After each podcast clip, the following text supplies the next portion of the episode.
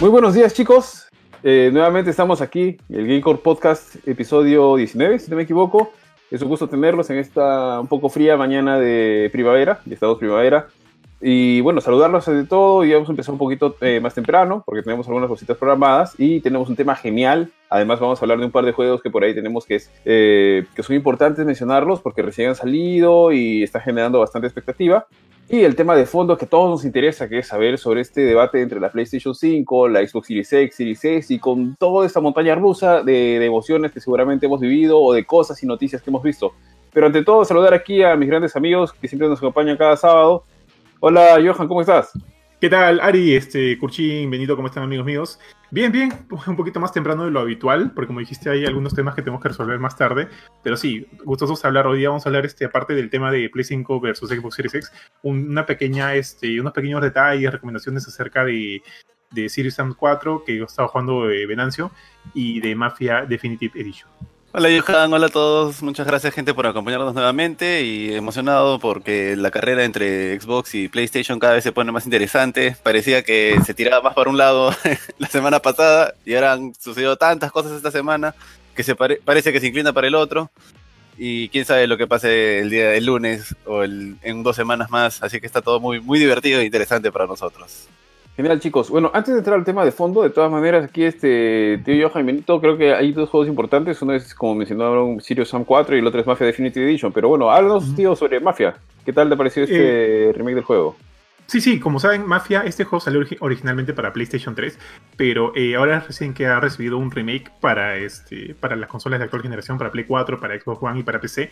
Y de hecho, primero hay una cosa curiosa con este juego, porque si tú eh, comprabas Mafia Trilogy, que salió este año, para las consolas de actual generación te daban Mafia 2 Definitive Edition, que es como que la versión remasterizada del, de Mafia 2, eh, Mafia 3. Esa, ese Mafia 3 no está remasterizado, es tal cual salió con los mismos glitches, el peor juego de la franquicia, pero sí este, te incluía el remake del primer Mafia, Mafia Definitive Edition, como se, como se le conoce. Ahora, este es un remake, obviamente está hecho desde cero, como que el motor gráfico es otro, es un juego de 2K, eh, de, desarrollado por Hangar 13, bastante, bastante bien trabajado. Bueno, no lo he terminado todavía, creo que me falta muy poco, pero la historia está muy buena. Es igual, no sé si igual a el primer Mafia, es idéntica, la historia es idéntica, pero los modelados de los personajes son distintos, ya que se, se acomodan mucho más a, la, bueno, pues a, las bondades que nos da la, la tecnología actual.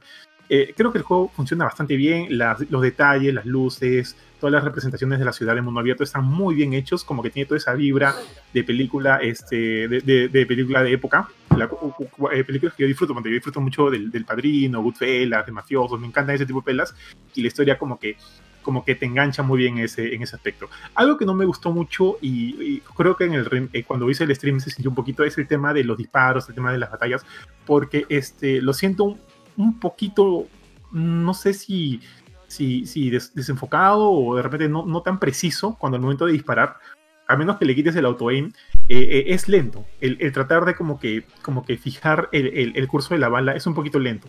Salvo eso, el juego está bastante bien, me ha gustado mucho. Este, hoy día lo termino y durante la semana van a tener la review completa de Mafia Definitive Edition, que hasta ahora me ha gustado mucho. Benito, este, entonces está jugando mi estimado eh, Sirius Sam. Yo sé muy poco, muy poco de la franquicia Sirius Sam. ¿Qué tal está este Sirius Sam 4? Bueno, tío, Sirius Sam 4 en realidad mantiene aún el espíritu de, de toda la franquicia. Es un juego con un humor bien cursi, bien, digamos, este eh, que se burla en sí de, del género de acción, del género de, de, shooters. Eh, yo diría que es un híbrido de Doom con este Duke Nukem, o sea, incluso está bien parecido a Duke Nukem. Algunos monstruos me recuerdan bastante a los de Doom. Eh, la serie en realidad no intenta innovar, no innova, o sea, no tiene nada que digas esto es nuevo, esta mecánica es completamente nueva. Este, es simplemente disparar, este, esquivar, aprenderte cómo cómo este, se mueven y atacan ciertos tipos de monstruos para poder este, enfrentarte a ellos. Pero es súper divertido. O sea, así no, no pretende ser nada más y con lo directo que es, es este, eh, digamos, divierte, este, no te aburres en ningún momento. Si bien es cierto, por, este, el juego llega a ser repetitivo en las mecánicas y todo lo demás, este, no es su intención ser nada más que eso. Y simplemente es divertido. Si alguna vez, si algún día tienes esos días en los que dices, quiero jugar algo en lo que simplemente quiero dispararle a cosas y este y tener un poquito de skill, porque sí requiere algo de skill, sobre todo para esquivar ciertos monstruos. Este, pues Sirius Sam es el juego para ti, ¿no? Sirius Sam 4 eh, muy bueno, las mecánicas, las cinemáticas, disculpa, todavía tienen un poquito que pulir, pero en general, fuera de eso, este, está excelente. A mí me encanta el juego. Yo lo voy a seguir streameando hasta terminar la campaña. No voy a poder este fin de semana, pero probablemente el lunes retorne con para poder terminar de matar a todos los mentals. Oye, Benito, yo me acuerdo de algunas cosas de Sirius Sam 4, y que era básicamente el hecho de que el... Creo que peleabas contra hordas, si no estoy mal, ¿cierto? o sea, siempre está enfocado en hordas. así es. Es como que tú vas avanzando y, y te encuentras en lo que es a todas luces un escenario para las hordas y empiezan a llegar, ¿no? Lo más divertido quizás es este, o sea, no son los enemigos más difíciles de enfrentarte, pero los más divertidos son los eh, los suicidas que empiezan a gritar y te llevan por todos lados. Esa parte es un poco, o sea, es estresante en el sentido de que tú dices, ¿de dónde vienen? Porque los escuchas gritar y no los ves en un principio. Este, pero te llegan pues en, en manada, te llegan cientos y cientos y cientos y tienes que elegir qué arma, con qué arma te los bajas. Genial, genial. ¿Y se puede jugar de dos? Sí, también es cooperativo, creo que hasta de cuatro se puede jugar online. Lamentablemente ahorita solo está para PC y para Mac. Este, pero yo creo que si lo jugamos así en cooperativo, nos vamos a matar de risa un buen rato porque, o sea, el juego por momentos así te explota en lo ridículo porque justamente esa es su intención, ¿no? Ser este, burlarse un poco de, de, la acción en sí. Y, los diálogos también están puestos para eso. No sé si recuerdas, pero creo que nosotros alguna vez hemos jugado uno. ¿Te acuerdas que jugábamos en la computadora? Sí, correcto que venían así un montón de monstruitos y tenía de fondos musicales hasta algunas que parecían que fácil me estoy yo equivocando, pero a veces tenía música de western y a veces tenía alguna música que incluso parecía peruana. Sí, puede ser. Lo que, lo que pasa es que es como dice Benito, es un humor bien este pues raunchy, no sé cómo cursi, no, no sé cómo cuál es la palabra que se podría usar, pero es Sí, es un humor bien, particular y, en general se burla de todo, ¿no? Este, por si acaso creo que Johan se ha desconectado un ratito, por ahí seguramente se vuelve a conectar, se lo hará de internet o algo. Pero sí, efectivamente, Sirius Sam ya esta es la cuarta, la cuarta entrega. Como mencionó Benito, creo que está en PC y en Google Stadia. Y el, y el, próximo año creo que llega para Play 4 y para Xbox One. Así es. Y, este, y el juego en sí, este... se me fue lo que iba a decir por completo, porque justo estabas diciendo lo de... Eh, pero bueno, el modo cooperativo no sé si vaya a ser este crossplay, pero, o sea, si pueden comprarlo en PC, sería una buena inversión. Sí, nada mal. Oye, aprovecho para saludar aquí, tenemos a, Tuki, que nos está acompañando. Tenemos a Elvis Espinosa también, que nos dice, es entretenido y con un buen soundtrack en los momentos precisos. Me imagino que sí, o sea... Sí, tal cual, porque yo también te estuve viendo mientras hacías el stream, Benito. Y la verdad es que se veía bastante, bastante divertido. Es como que te traba bien el ambiente y es un juego así como para vacilarte, ¿no? estás buscando pues una, una super historia detrás, ¿no? Es así bien, bien gracioso. En fin, chicos, eh, lo que esperamos, este, el regreso de Johan. Vamos ya, creo que al tema de fondo, a menos que quieras agregar algo más, este Benito. No, no, eh, vamos al tema de fondo. ¿Pero quieren ir al tema de fondo sin Johan? Porque no, no, no, qué has estado jugando, Aria? Yo la verdad es que la semana no he tenido mucho tiempo para, para jugar algunas cosas. este, alucina que no le he estado vendiendo mucho. He estado viendo más, este... una noche jugó conmigo y lo claro, todavía. Una gritada le metí que su esposa salió pensando que estaban robando la casa. Mira, más manco. Pero no, no he estado jugando, o sea, estuve jugando, tratando de pasar las campañas de Destiny porque esta semana, para quienes estén en el Game Pass, saben que el 22 de, de septiembre llegaron las dos últimas expansiones de Destiny 2 al Game Pass. O sea, básicamente si tú juegas ahorita Destiny 2 en Xbox o eh, bajo el servicio del Game Pass, tienes todo el juego abierto. Obviamente no tienes los Season Pass. Y ya el 10 de noviembre, 11 de noviembre, con la llegada de Beyond Light, está llegando justamente este, esta misma expansión a la, al, servicio. Entonces vas a tener absolutamente todo Destiny 2. Esperemos que por un buen tiempo, ya que nos saben que este estos son unos juegos, son juegos que se juegan, digamos, especialmente por el endgame, para poder aprovechar todo eso. Y así que en eso hemos estado dándole. ¿Tú, ustedes, Benito Kurchin, han estado jugando algo más? Dota contigo, pero si lo quieres negar. He jugado Dota contigo, he jugado ah, The Outer Worlds, que la campaña es bien chévere, la historia es bien paja.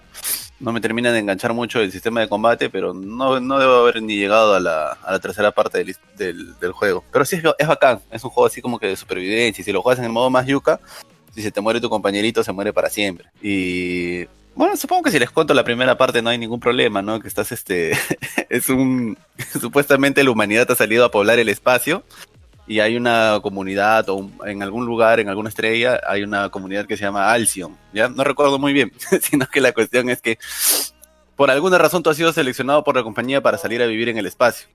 Y el juego comienza cuando tú estás en una, en una nave espacial con un montón de colonos, así como esa, la última película de Alien. Y cuando tú estás en esa nave espacial, ahí ves que en la fecha de abajo dice 70 años después de que saliste del planeta Tierra, pues, o sea, es como que les han metido la rata o te han engañado, pues, porque estás estado ahí, nunca llegaste a Alcyon, siempre estuviste en la nave. Y de pronto aparece otra, claro, es como que te metieron la yuca y ya estás ahí, pues, ¿no? pero estás dormido. Y de pronto llega otra nave, así como una nave pirata, y te secuestra un científico, pero un científico así muy gracioso, pero... Y el te dice, no, están pasando cosas raras en Alcyon, tú... Estoy sacando, estoy sacándote a ti para tener una prueba o algo así. Y, te, y entre los dos, entre tú y el científico, tienen que... Que con eso empieza la campaña, así se abre la historia. la vaina es que el científico dice, tengo un contacto, tú tienes que ir ahí para conseguirme una, una nueva batería, porque cuando el científico te secuestra, pasa como que una nave militar y te empieza a disparar, ¿ya? Y le dan pues a la nave del científico. La vaina es que cuando el científico te manda, te dice, ya mira, ahí abajo te va a estar esperando un amigo mío y él te va a guiar. Y cuando tú llegas abajo, el amigo se había quedado este, parado al costadito de... Él clava una banderita donde tu nave va a aterrizar, pero como tu nave no es una nave espacial, porque tu nave espacial está dañada, te tira así como una cápsula a lo Goku, y tú llegas y revientas todo y lo matas a su amigo el científico. Un cla- Sí, Esas son, ya. son jugadas clásicas de, Obsidian. de Obsidian. Sí, es bien gracioso. El juego es bien gracioso, pero también es bien misterioso. O sea, hay un montón de comunidades. Tú vas desbloqueando todas las. La historia se va desbloqueando según lo que tú vas este, conversando con los NPCs. Puede ser que los es- engañes, puede ser que los trates bien, puede ser que los asesines, puede ser que te lleves mal con una comunidad. Porque cuando tú llegas, este, te enteras pues que han estado explotando a la gente trabajando, a la gente que se llevaron y que le prometieron las mil maravillas. lo- los explotan chambeando y la gente ya se había revelado y la mitad de los obreros se habían quitado y vivían, algunos vivían en el bosque, otros son este otros viven por donde les da la gana. Entonces hay varias comunidades en el planeta. Es paja el juego, deberían jugarlo de verdad, se divertirían un montón. Creo que ya regresó Johan y ya con eso podemos entrar al tema principal también ya. Que es lo que la gente está esperando también, ¿no? No, igual este. bueno, yo fuera de Sirius Sam 4, solamente para comentar, estuve jugando Heroes of the Storm nada más, la verdad. que siempre juego. No, no. De nuevo, tío, regresando de allá. ¿Todavía? ¿Todavía a Heroes of the Storm? Ahí me vacila, tío. Me vacila bastante el juego. Oye, tú sigues jugando Dota y nadie te dice nada. Sí, tío, pero Heroes of the Storm creo que ya se, se había quedado desfasado. ¿En qué quedó Heroes of the Storm? No Mira, es raro porque uno puede decir, ah, no hay gente, pero yo consigo juegos al toque. ah. O sea, ah, Es que público- Blizzard, Blizzard siempre tiene su público gente. Tiene, su público tiene. Ajá. Al menos para conseguir juegos así en menos de un minuto. Es más, probablemente hasta me demoro más consiguiendo juegos cuando he jugado Dota que Heroes of Storm. Ha cambiado. Antes sí Dota demoraba a veces dos, tres minutos. Ahora encuentras rapidito. Oh, pero sí, Heroes encuentra el toque también. Pero no son muchos, sino que Blizzard ya le dejó de dar soporte a nivel de eSports. Ahora solo le da, creo que soporte una vez cada tres Está en meses. modo mantenimiento. Pero igual siguen lanzando Ah. nuevos héroes, nuevas cosas, ¿no? O sea, abandonado, abandonado no está, felizmente. Tíos, vamos. Claro, no al 100%, ¿no? Pero sí tiene un, un poco de soporte al año. Pero es chiquito pero también, no es, no es No, grande. pero Antes era grande con lo de los eSports. Con lo de los por sí, pero todavía tiene campa o sea, todavía tiene nuevos este, skins, todavía tiene nuevos héroes. Ahora salió- Ay, si, si Blizzard hubiera contratado a uno de los patas que hizo Dota. Ay, ay, ay. Ay, ay, ay. Ay, ay, ay. Vamos al tema Ay, principal. ay, tío- si Blizzard hubiera contratado a los de Diablo 2 para hacer Diablo 3. Ay, ay, ay. Los mandó a hacer este Legión, creo. Pero bueno, No, también, que el ex CEO de Blizzard ha, ha creado su nuevo este su nuevo estudio. Dream Sarli. algo se llama. Se han abierto un- dos Mike- nuevos estudios, ¿no? Que están Mike- haciendo cosas nuevas, ¿no? No, no, pero Mike Morhaime ha creado su propio estudio. Él se quitó pues de Blizzard y ha creado su propio estudio ahora de videojuegos. Bueno, amiguiños, Bueno, creo que a lo mejor Johan está teniendo... pro- Vamos pasando, porque sí, creo Sí. que ya lo... no Creo que pasamos. A ver, chicos, eh, esta semana ha sido, como les mencioné, una montaña rusa de, de noticias, de, emociones, como todos podido ver. Más o menos para hacer un, repaso del timeline bastante rápido, eh, como que Xbox vino dominando, no los eventos, pero sí la presentación de su máquina, su consola, este, generando bastante hype y demás. Y digamos, todos teníamos como que Xbox estaba como que este, de puntero, por así decirlo, ¿no? Al menos generando hype, este, emoción, expectativa y demás cuando tuvieron las presentaciones, la, presentación realmente dejaron este, un sabor un poco amargo, porque no nos gustaron del todo. Sobre todo la, no sé si creo que fue la última que tuvieron, que fue donde mostraron finalmente Halo Infinite, el juego bandera de Microsoft, el juego bandera de Xbox.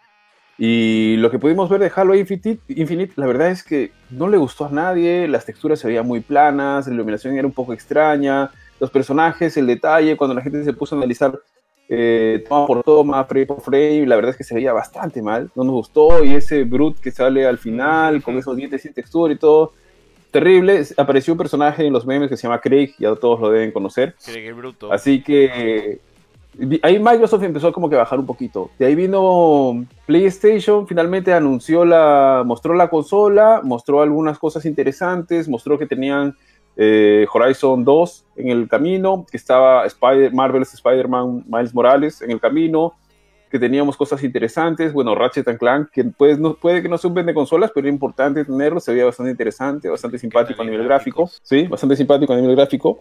Y de ahí em, anunció finalmente Microsoft que tenía una consola más, salieron los precios, se le filtraron los precios, se le filtraron la fecha de salida, que ahora decían, ya, la consola va a salir el, el 12, 10 de noviembre, creo que es 12, 10 de noviembre, ¿no? 10 de noviembre. 10 de noviembre. 10 de noviembre sale la Series X y la Series S. La Series S tiene un precio de 299 y la Series X está en 499, precios que realmente nadie pensó que iban a existir y de hecho la Series S es bastante barata, apunta, apunta, ellos dicen que es 1440p, pero en realidad la gente que ha analizado dice que es 1080p, o sea, una experiencia bastante similar a la otra, pero en una resolución más baja. Eh, con algunas características menores, no tiene lectores, es una eh, consola all digital, o sea, no, no puedes, este, no, van a no van a funcionar los juegos físicos.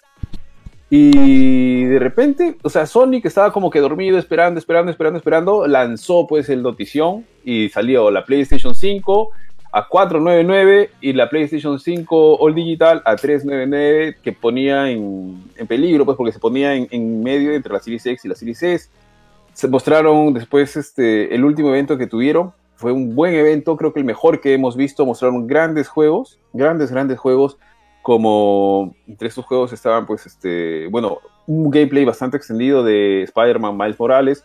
Luego tuvimos un, tuvimos la revelación de que teníamos God of War 2, eh, o sea, o mejor dicho, God of War Ragnarok eh, en el camino que teníamos grandes títulos, como por ejemplo se reveló Final Fantasy XVI, que nadie se lo esperaba, Tuvimos el anuncio de PlayStation Plus Collection, que básicamente es para que los usuarios que tienen PlayStation Plus tengan una, una bóveda de, de, estos juegos que, están, que pueden jugarlos eh, totalmente gratuitos, donde va a estar God of War, va a estar Uncharted 4, va a estar Monster Hunter, Resident Evil 7, etcétera, y demás juegos. Y un, creo que lo mejor que se vio y lo más hermoso, que es el remake, el remaster de Demon's, el remake de Demon's Souls, está hecho por Blue Point Games, que es un, una desarrolladora que se ha especializado en hacer este tipo de, de, trabajos y que se ve hermoso, se ve precioso, creo que es lo mejor que hemos visto hasta ahora. Y hasta ahí, digamos, como que el hype por Microsoft como que empieza a bajar, el de Sony empieza a subir mucho más, Sony está ganándose la, está ganando la cancha, terreno en la cancha, pero de repente una noticia que sale de la nada, a pesar de que hubieron algunos, algunos indicios, ¿no? Porque salió justo días antes, salió en, la, salió en los medios de que Microsoft estaba, que se iba a revelar algo grande para el Game Pass, eso fue, porque Microsoft está metiendo mucho dinero en el Game Pass.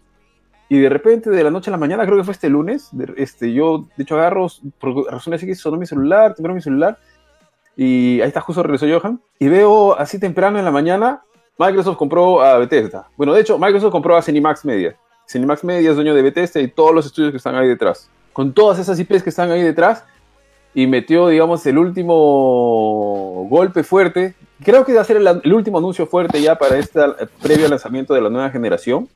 Y con eso como que Microsoft ha equiparado un poquito la balanza. De hecho, la propuesta ahora es mucho más interesante de Microsoft y seguramente de su servicio del Game Pass.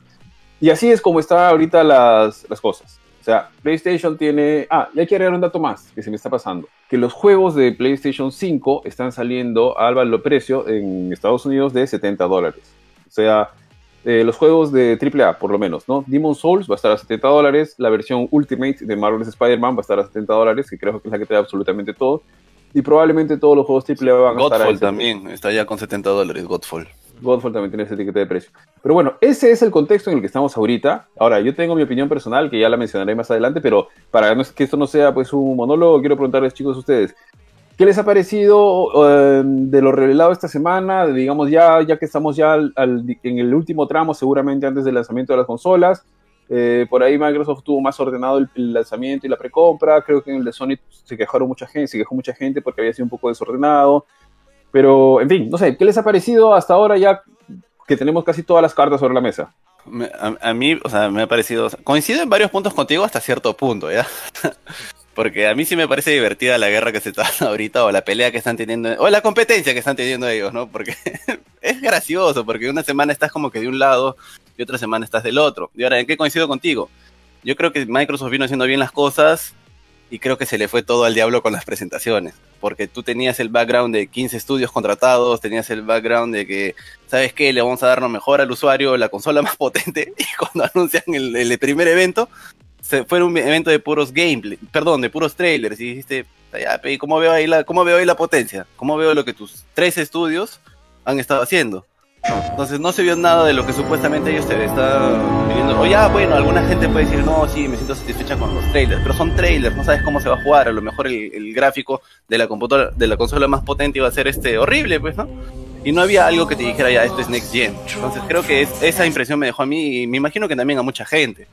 Y luego sale el evento de, de Play, que era con el Horizon. Y a todo el mundo le gusta Horizon. Y Horizon es un juegazo. Y todo el mundo quiere jugar, Horizon 2. Y que es exclusivo. Y salió en ese momento, creo que era exclusivo de Play 5. Ya después dijeron que no.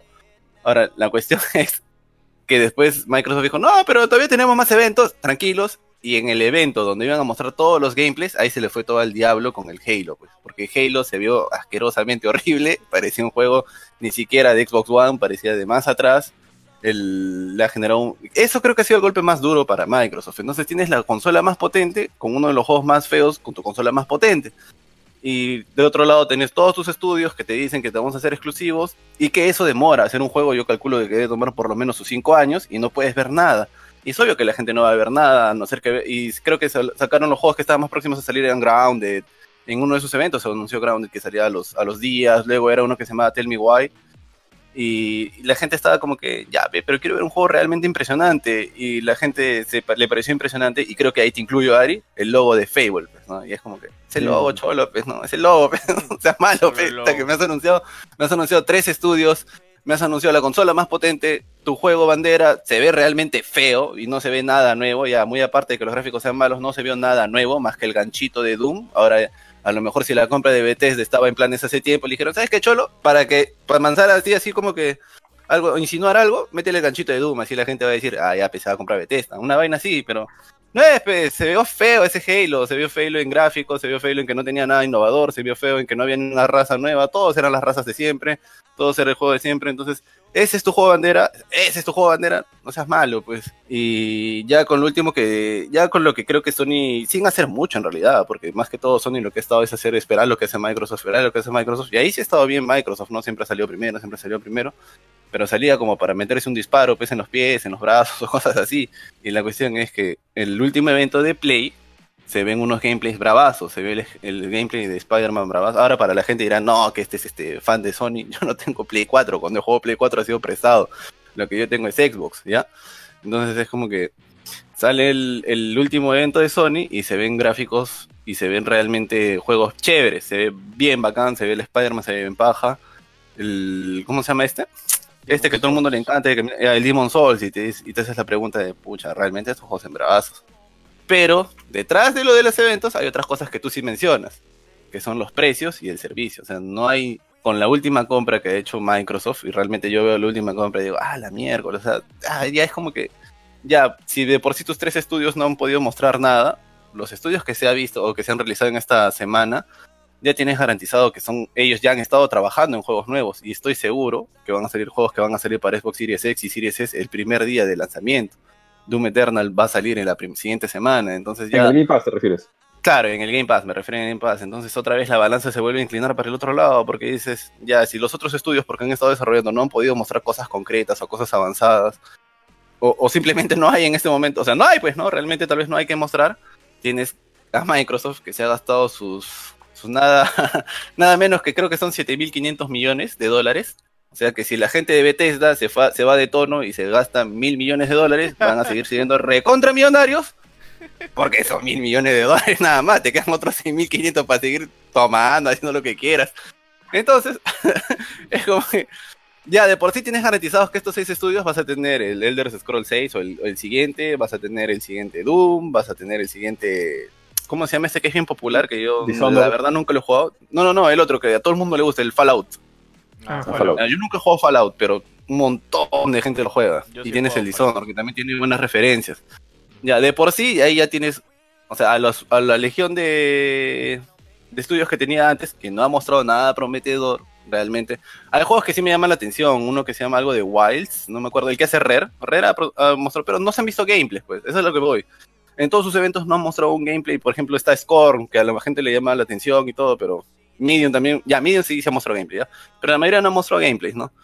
Pero ya tienes como que seis estudios más de juegos que tienen legiones de jugadores y, se, y todos van a estar día uno en el Game Pass. Entonces eso le ha dado una, inclin- una inclinada... Ha inclinado la balanza bastante otra vez para Microsoft. O sea, yo pensaba y creo, y más que todo es por instinto, que lo dije la vez pasada, que PlayStation va a vender más otra vez, sí, pero pensaba que con todo lo que venía haciendo Microsoft iba a cortar la brecha, ¿no? Ya no iba a ser como que vendo el doble que tú, sino tal vez vendo el 50% más o el 40% más. Luego terminan los eventos y Play 5 termina bien parada. Entonces digo, no, se va a seguir manteniendo igual. Y ahora Xbox compra esto digo, ya, tal vez puedan reducir la brecha enorme que tienen de distancia. Y otra cosa también es que en Japón, donde Xbox nunca vendió nada, ahora agota las consolas. Lo que sí no sé, y tal vez ustedes estén más informados que yo, es cuántas consolas ha puesto en, en Japón y en Corea. Porque antes creo que había vendido 100 en Japón, nada más Xbox One. Y ahora he visto que Series X y Series S se han agotado al- a las horas, creo, de estar en, en venta. Entonces parece que ha tenido buena acogida en- a nivel internacional, al menos está teniendo buena acogida, donde nunca antes lo tuvo, donde nunca antes le interesó Microsoft, ahora le están comprando. Pero sería interesante saber qué cantidad había puesto Microsoft ahí. Así que Claro. ahora le doy pase a, a Johan o a Benito a que, que den sus opiniones sobre qué le ha parecido esta semana. Dale, dale, Benito. Bueno, y la verdad es que esta semana ha sido llena de sorpresas, ¿no? Yo recuerdo despertarme en la mañana y ver el anuncio de la, de la compra de Bethesda por parte de Microsoft, que fue una excelente movida, una excelente jugada, la verdad. Yo soy fan de muchos de los de, ya catastróficas. A mí me parece que el haber sacado ese gameplay, creo que lo he comentado en un podcast pasado, pero sacar el gameplay de, de Halo en ese estado de verdad que los retrocedió pues un montón, ¿no? Fue horrible y sigue siendo horrible. Yo a veces lo vuelvo a ver y digo, ¿cómo es posible que alguien pueda pensar que este es un juego de nueva generación o Llega a dar vergüenza ajena, o ¿sí o sea, no? de verdad, ¿en qué, en qué, este, qué proceso de calidad tienes cuando me lanzas algo como eso, no? Este, pero bueno, eh, en realidad buena decisión al retrasarlo. Yo de verdad creo que le debe haber caído su, su lapo al, a los del 343 porque verdad terrible.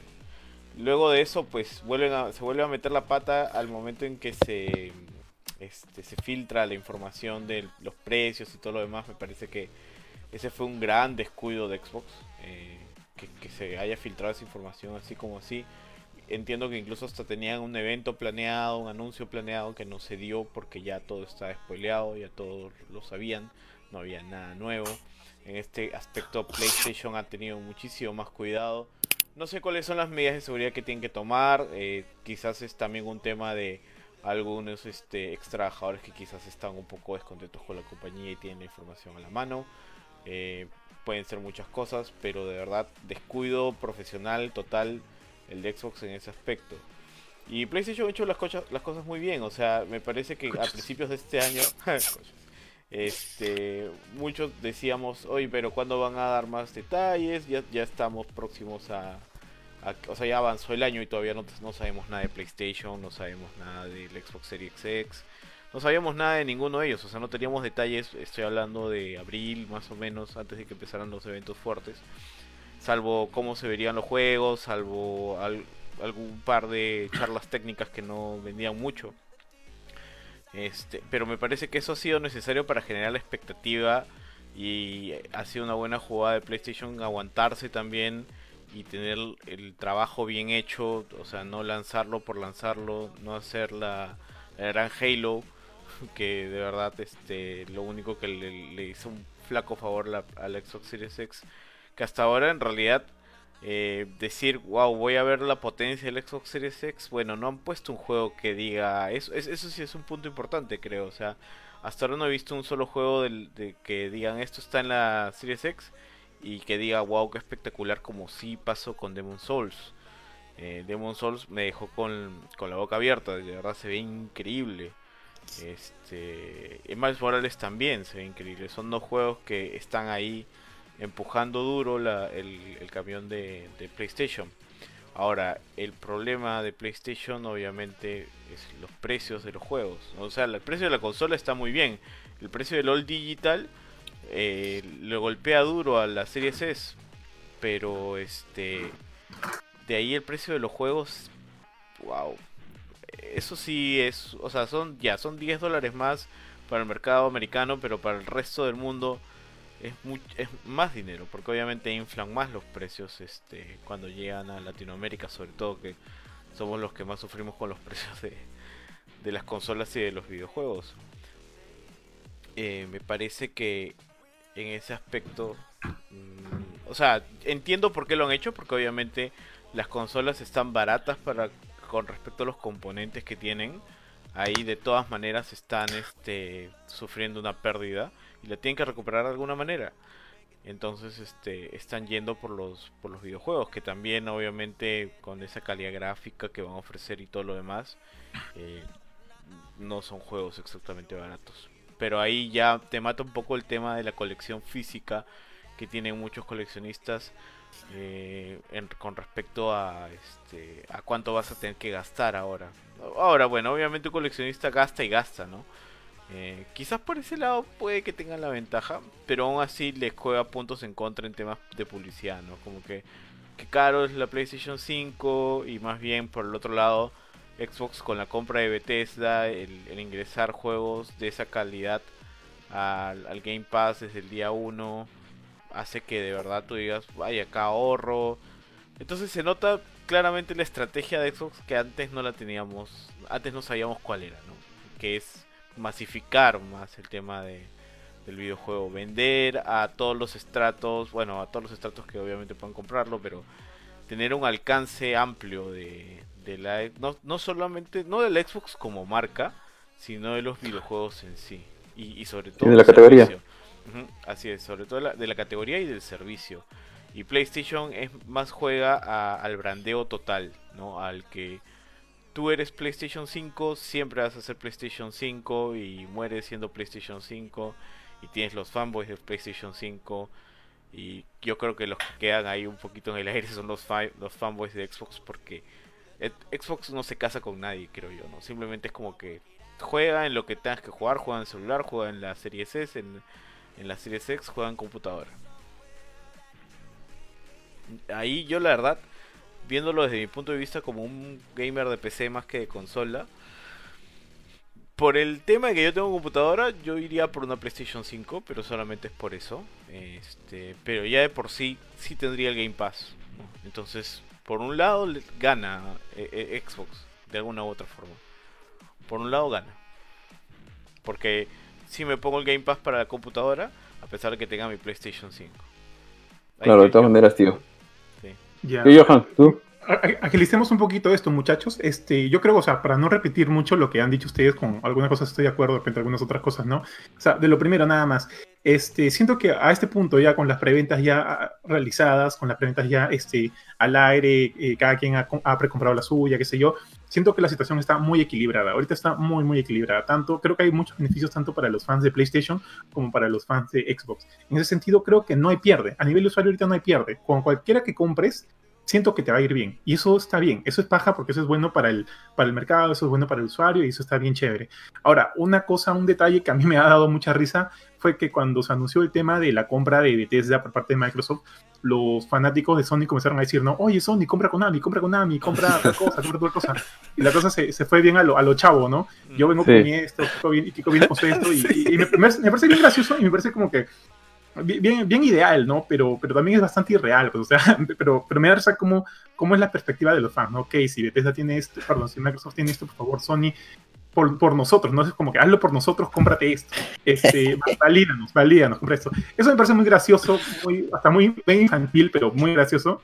Y puede tener cierta, cierto punto de cierto punto de realidad, pues no cierto punto de verdad, pero bueno, en fin, eso me parece bien, bien, bien paja. Ahora, este, para no, como les decía, para no repetir lo mismo, este, yo quisiera como que entrar a analizar un punto. Por, siendo Bethesda, eh, esta, este publisher tan grande, esta compañía desarrolladora tan grande, con varios estudios a su, en, en, su cartera y demás, ¿por qué creen que Bethesda este, habría admitido ser comprado? O sea, no es fácil que te compren, no es sencillo que te compren. O sea, si, si tú eliges que te compren por muchas razones, o necesitas plata, o estás cansado de esto, o hay algunos problemas a nivel interno, qué sé yo. O sea, Microsoft, obviamente también, si le sacan un, un chupón de dinero, como son 7.500 millones de dólares, o sea, creo que cualquiera no, no, no sería loco, ¿no? Una oferta que no puedes rechazar. ¿Sabes qué, Johan? A veces siento... Disculpa que te interrumpa. A veces siento que podría haber pasado lo siguiente que se lo decíamos de broma a Eric, pero los de Bethesda pueden haber ponle un precio tan alto que te van a decir que no y te dijeron que sí. Sí, sí. sí. Es, eso puede ser, pero también, miren, luego Joder. me puse a, a, a, a, investigar el tema de Cenimax y en Cenimax como que los chairmans de las de la mesa, de la, de, de, la mesa de juntas, son como que gente que no está, algunos no están tan ligados a los videojuegos. Por ejemplo, uno de ellos es Jerry Bruckheimer, que es este, que es cineasta, es productor de cine. Eh, creo que él estuvo involucrado en el tema de las películas de Piratas, de, Piratas del Caribe y demás, mm. y demás eh, producciones conjuntas con Disney también hay otros, hay otros, no tengo ahorita el nombre acá, me acuerdo haberlo leído en algún momento, hay otras personas que son como que ya, como que dinosaurios de la industria y ya son gente mayor que de repente que están buscando también salirse ya un poco del juego, pasar a lo siguiente o ya descansar. Y también hubo uno ahí que fue acusado de acoso sexual justo el año pasado cuando salieron todos estos movimientos, por lo cual como que ha, ha tenido como que elementos medio shady. Entonces, considerando eso, tendría sentido, pues, ¿no? También que, que de repente Bethesda haya, haya querido venderse haya querido como que ya eh, fijar un, un, una compra, un monto y decir ya, pues si Microsoft me está ofreciendo este, este chupón de plata, como dice Kurchin, este, es probablemente muy, muy poco probable que te digan que no. O sea, yo creo que esa es, puede ser una de las razones. También otras son de que, ok, si bien eh, Bethesda tiene como que franquicias muy grandes y han, han hablado de, de, de Scrolls, de Fallout, de Doom, qué sé yo, este, en los últimos años creo que no ha tenido grandes, este, grandes ventas. Por ejemplo, eh, creo que la última gran, gran venta que tuvo fue el de Doom Eternal y el de Fallout 4. Porque luego de esos dos que ha sacado, sacó Prey que no tuvo como que, o sea, tuvo ahí una aceptación media en la crítica, pero no ha tenido como que, eh, no tuvo como que ventas masivas. Tuvo eh, Fallout 76, que fue un desastre a nivel económico, a nivel comercial, a nivel de críticas también. ¿Qué más tuvo? Tuvo Dishonored 2, que también le fue como que, no le fue muy bien, ¿eh? le fue este, de capa caída un poco. The Evil Within no sé muy bien cómo le fue en ventas, a nivel crítica le fue más o menos. A nivel de ventas no sé cómo le fue porque también lo promocionaron bastante, estaba ahí involucrado Shinji Mikami. Eh, The Evil Within 2 tampoco sé muy bien cómo le fue en ventas, pero lo que voy es que, pero bueno, si le hubiera ido bien, creo que a estas alturas lo sabríamos, ¿no? Si le hubiera ido bien a Devil Within, Devil Within 2. Pero no se ha dicho mucho, entonces eso también te dice algo. Entonces yo creo que Bethesda viene de una posición en la cual este, sí tiene sentido que, que haya querido ser vendida. Porque eh, no, no es fácil, pues no, no es fácil dejar de lado todo tu, todo tu cartera de, de, de, de, estudios, de proyectos, de juegos, para, este, para bueno, pues finalmente pasar a ser parte de, de Microsoft. Pero bueno, ahí con, con, una gran cantidad de dinero, con problemas internos probablemente, es una de las razones por las cuales asumo que Bethesda ha, ha pensado que ser comprados era el, la, mejor, eh, la mejor inversión que podían hacer ahorita. Eso es por un lado. Tío, ahí sobre lo, lo, sí, sobre lo que mencionas, eh, lo, lo, que pasa es que también hay que ver a qué nivel es, es este, la intervención de la compra. O sea, obviamente le pertenecen a Microsoft ahora, pero uh -huh.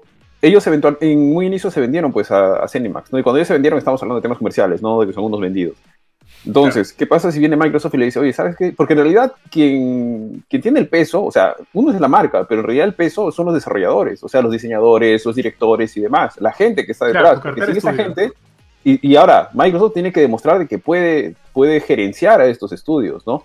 O sea, porque una cosa es, ahora te rellenaste de estudios y si no lo sabes trabajar, también los puedes tirar al cacho, que lo dudo porque es una inversión muy, muy grande. Entonces, si en la propuesta te dicen, Cholo, tú tienes la libertad de trabajar, sigue trabajando en tus proyectos, yo no te voy a intervenir.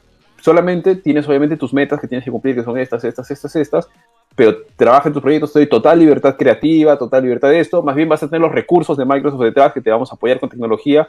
Ahora, yo creo que hay un punto importante, y sabes que voy a hacer una pausa porque se me están pasando los comentarios, ¿ya? Aquí tenemos a José Contreras que nos mencionó, no, hay no hay debate para mí, sí tengo la oportunidad, si tengo la oportunidad de comprar las dos, genial, es, me parece genial, es una, es una, si puedes, escuchas, bien bacán que puedas comprar las dos, Sí, sí, pero, pero esa es una opinión también bien individualista, porque no es que Sí, todo el mundo sí. pueda hacer eso. Es correcto. Eh, Claro, el tema acá es, obviamente, para gente que, que de repente no tenga los recursos, inclusive para comprarse una. Para comprarse una, bueno, en fin, sí, sí, Ari, sí. Correcto. Luego tenemos a, a Mijail Cabrera que dice, yo tengo mis juegos de la Xbox One S y PlayStation y no, no, y PS, no sé qué será eso, y no me iría a la Play y volver a empezar de cero y siento que la Series X es más poderosa y con la llegada de Bethesda se hará más.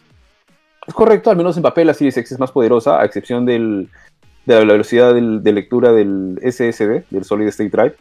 Eh, más allá de ello, al menos en papel, la Xbox Series X efectivamente es más poderosa y si tienes un backlog o un catálogo grande de juegos comprados es un poco difícil soltarlo, me, pasa lo mismo a mí y probablemente varios de los que tenemos Xbox y venimos jugando desde atrás. Y con esos dos creo que son los únicos pendientes que teníamos. Ahora, sobre lo que mencionabas, yo creo que también hay otro factor, creo, y, y aquí es importante porque creo que Bethesda, todas las compañías miran hacia el futuro. Y obviamente Microsoft ha dejado claro qué es lo que quiere hacia el futuro. Y yo creo que ahí han hecho match Bethesda y Microsoft. Porque yo justamente estuve leyendo, y esta es una gran pregunta que se están haciendo toda la gente que está en PlayStation. Oye, pero ¿ahora qué pasa con el siguiente Doom? ¿Ahora qué pasa? Yo creo que la franquicia más grande que tienen ahí, la más más grande, debe ser la de Elder Scrolls, porque creo que Skyrim ha sido porteado tanto, tanto, ha sido porteado a tantas plataformas, por lo exitoso que ha sido. Entonces, todo hay un gran, una gran masa de gente que está esperando a Elder Scrolls 6, ¿no? Incluyendo a Benito, ahí está este, en fila en Fanboy, posición sí. número uno, Fanboy número uno. correcto. Entonces, Cuatro, eh, cuatro, cuatro. esta compra, entonces ellos dicen, ¿qué van a pasar? ¿Va a salir en PlayStation 5? ¿No va a salir? Los, el Doom, Fallout, etcétera. Entonces, ¿qué ha dicho oficialmente Microsoft hasta ahora? Se estudiará caso por caso. Yo que creo personalmente que no van a ser exclusivos. O sea, si algún tipo de exclusividad va a haber, que, el- que la veo un poco difícil, pero que sí podría darse, va a ser en el Game Pass. Ni siquiera para Xbox consola, sino en el Game Pass. Alucina que yo creo que eventualmente podríamos ver, este juego es exclusivo del Game Pass. O sea que para poder jugarlo no lo vas a poder comprar, sino solamente lo puedes, este, que en realidad te saldría más barato que comprarlo. Pero que es este, solamente va a estar en el Game Pass. Solamente lo puedes jugar ahí. Porque yo creo que Microsoft va a empujar, está empujando, y ya lo está haciendo con fuerza al, al Game Pass, ¿no? Y creo que ahí es donde han hecho. Y, no, y sabes qué? Me deja la sensación de que ya. Y Cuchín ya lo venía diciendo, ¿no? Que el futuro, a lo que están apuntando, va a ir más o menos por este tipo de membresías. Justo, y Amazon también ya, ya enseñó un poco las garras. Justo hace un par de días se mostró su servicio que se llama Luna, que ahora Stadia, no sé en qué terreno se va a quedar, porque Stadia está, creo que medio. No, no, no, no sé- sí, y aparte del caído, no sé cómo va a poder sustentar su negocio, porque tienes a Amazon que te ofrece una membresía de 5 dólares y un catálogo de juegos, tienes al Game Pass que te ofrece por 10 dólares, otro catálogo grande de juegos, o por 15 dólares en plataforma celular, computadora, Xbox, catálogo grande de juegos, y tienes a Stadia que te compra juego por juego, que te, que te cobra juego por juego para que lo juegues este, de manera en la nube. Entonces ahí está un poco complicado. Ahora, lo importante que dijo, bueno, hay que entender que Microsoft viene de salirse del, del aparente, de la muy probable o que casi se da la compra de TikTok en Estados Unidos. Entonces, supongo que hay tenido un montón de dinero que iba a destinar un montón de inversión. Y al, caerse esta inversión de comprar la, la representación de TikTok en Estados Unidos, por un tema legal y gubernamental, el, han tenido un montón de dinero que tenía que invertir. Entonces ha aparecido esto, porque es un montón de dinero. Este, yo he leído, no sé, no sé si el número es exagerado, pero es mucho más de lo que pagó eh, Disney por Star Wars. Ujú, Es- mucho más, es- sí. Sí, y entonces lo que dijo Satya Nadella, que es el CEO de Microsoft, dijo en un momento, yo dijo, mi, mi, pensamiento a futuro, y es importante lo que dice esa persona, ¿eh? no, no, estamos hablando de cualquiera, estamos hablando del, digamos, aquella persona en la cual Bill Gates ha depositado toda su confianza. Bill Gates ya solamente es como un asesor, hasta donde tengo entendido. Sí. Entonces, Satya Nadella lo que dice es, yo veo el futuro, el futuro de, digamos, donde hay bastante dinero es el entretenimiento. Y aquí, y hoy ya todos sabemos que los videojuegos a futuro, de, de hecho, que en este momento y hacia futuro son una industria bastante grande que tiene mucho potencial para crecer, debe haber crecido muchísimo en la época de del coronavirus, ahora que todos están metidos en su casa, que no gasta mucho dinero en otras cosas, pero pueden estar jugando, tienen un poco más de tiempo, etcétera. Entonces ahí es donde yo veo el futuro y hacia ahí es a donde estamos apuntando. Si no podemos crecer de manera orgánica, lo vamos a hacer eh, a través de la compra, que es una manera inorgánica, siempre y cuando haga sentido. Porque también yo imagino cómo le presentas a este pata, oye, Cholo, este, soy Phil Spencer y mira, tengo una propuesta de inversión de 7.500 millones de dólares. Habrán hecho harto número ahí, ¿no? Para ver hacia futuro lo que Bethesda puede tener, lo que Bethesda va a dar a cuánto puede rendir hacia el futuro y demás, ¿no? Entonces, yo no creo que hagan eso de tanta plata para, para digamos, impulsar tan fuerte la consola Xbox, sino el, el, Game Pass. Yo creo que el Game Pass es a donde van a apuntar y donde van a meter absolutamente todo. Sí, o sea, creo que a estas alturas eso ya es irrefutable. Es más, desde hace años, ¿no? Que cuando, es más, cuando Microsoft presentó el Game Pass, todo, todo como que tenía sentido de que todo su sistema de negocio está reflejado ahí.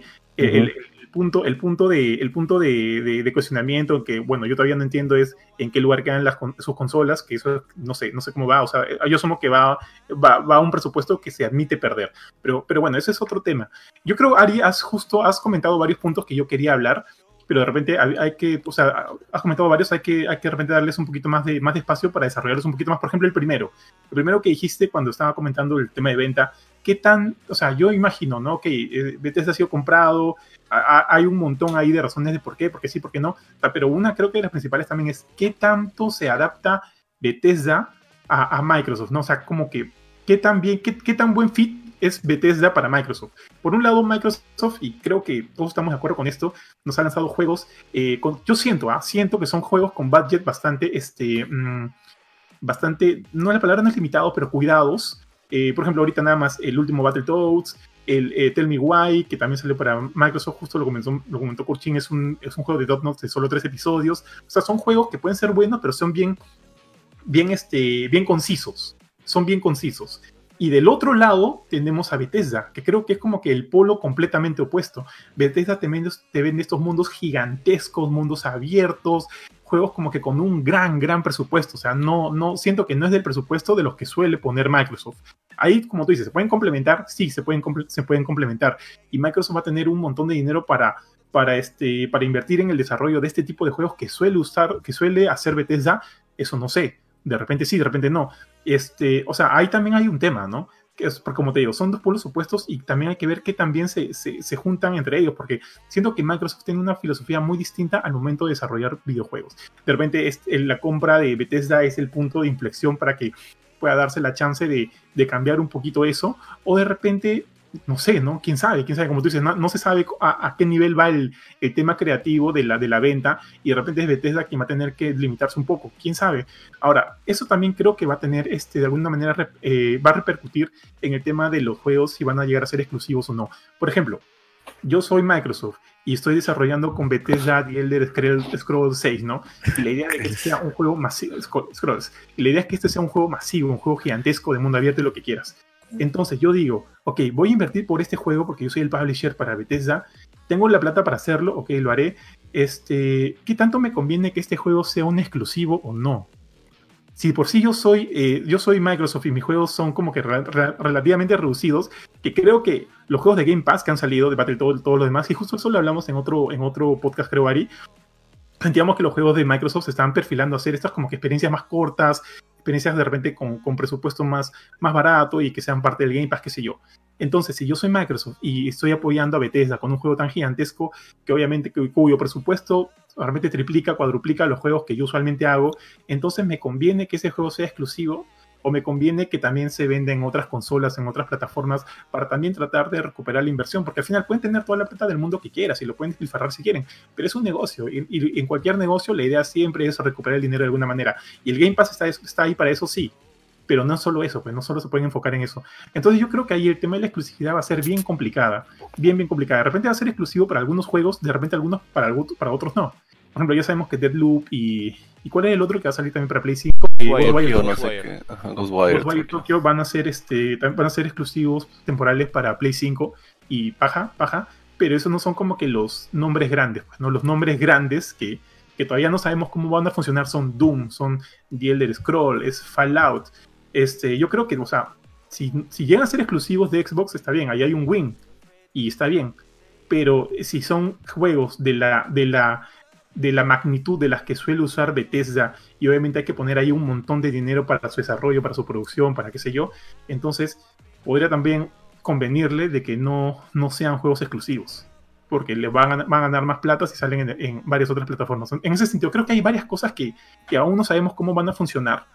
Porque hay fans que se alegran, que dicen, este, ya, este, Bethesda de Microsoft y todos los exclusivos van para Microsoft. Y sí, puede suceder, pero también podría no suceder.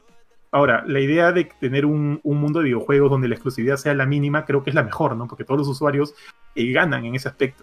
Y si este es un primer punto para llegar a eso, me parecería genial.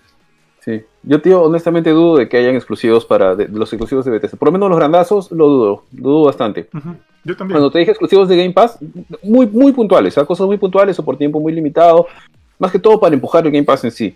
sí, sí. Porque en, en realidad, Por ejemplo, por ejemplo, Battletoads sería para mí un gran juego de Game Pass.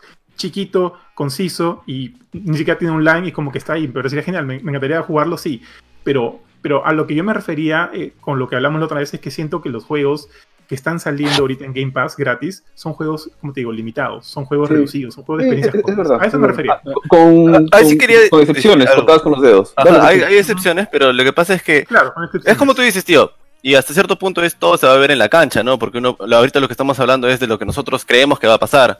Ahora, la otra cosa es que cuando salió a hablar el, este, no me acuerdo cómo se llama el que desarrolló Broken Age y salieron a hablar dos más, lo que dijeron Ah, es que Microsoft. Tim les, claro, que, que Microsoft les había dado, este, como que les había dicho, les había total libertad y que se sentían bien cómodos trabajando con ellos. Por eso es que tal vez los que han salido son chiquitos y todos los otros que están haciendo cosas grandes todavía no logran, porque de los 13 estudios que ha salido, Battletoads y Tell Me Why y Grounded.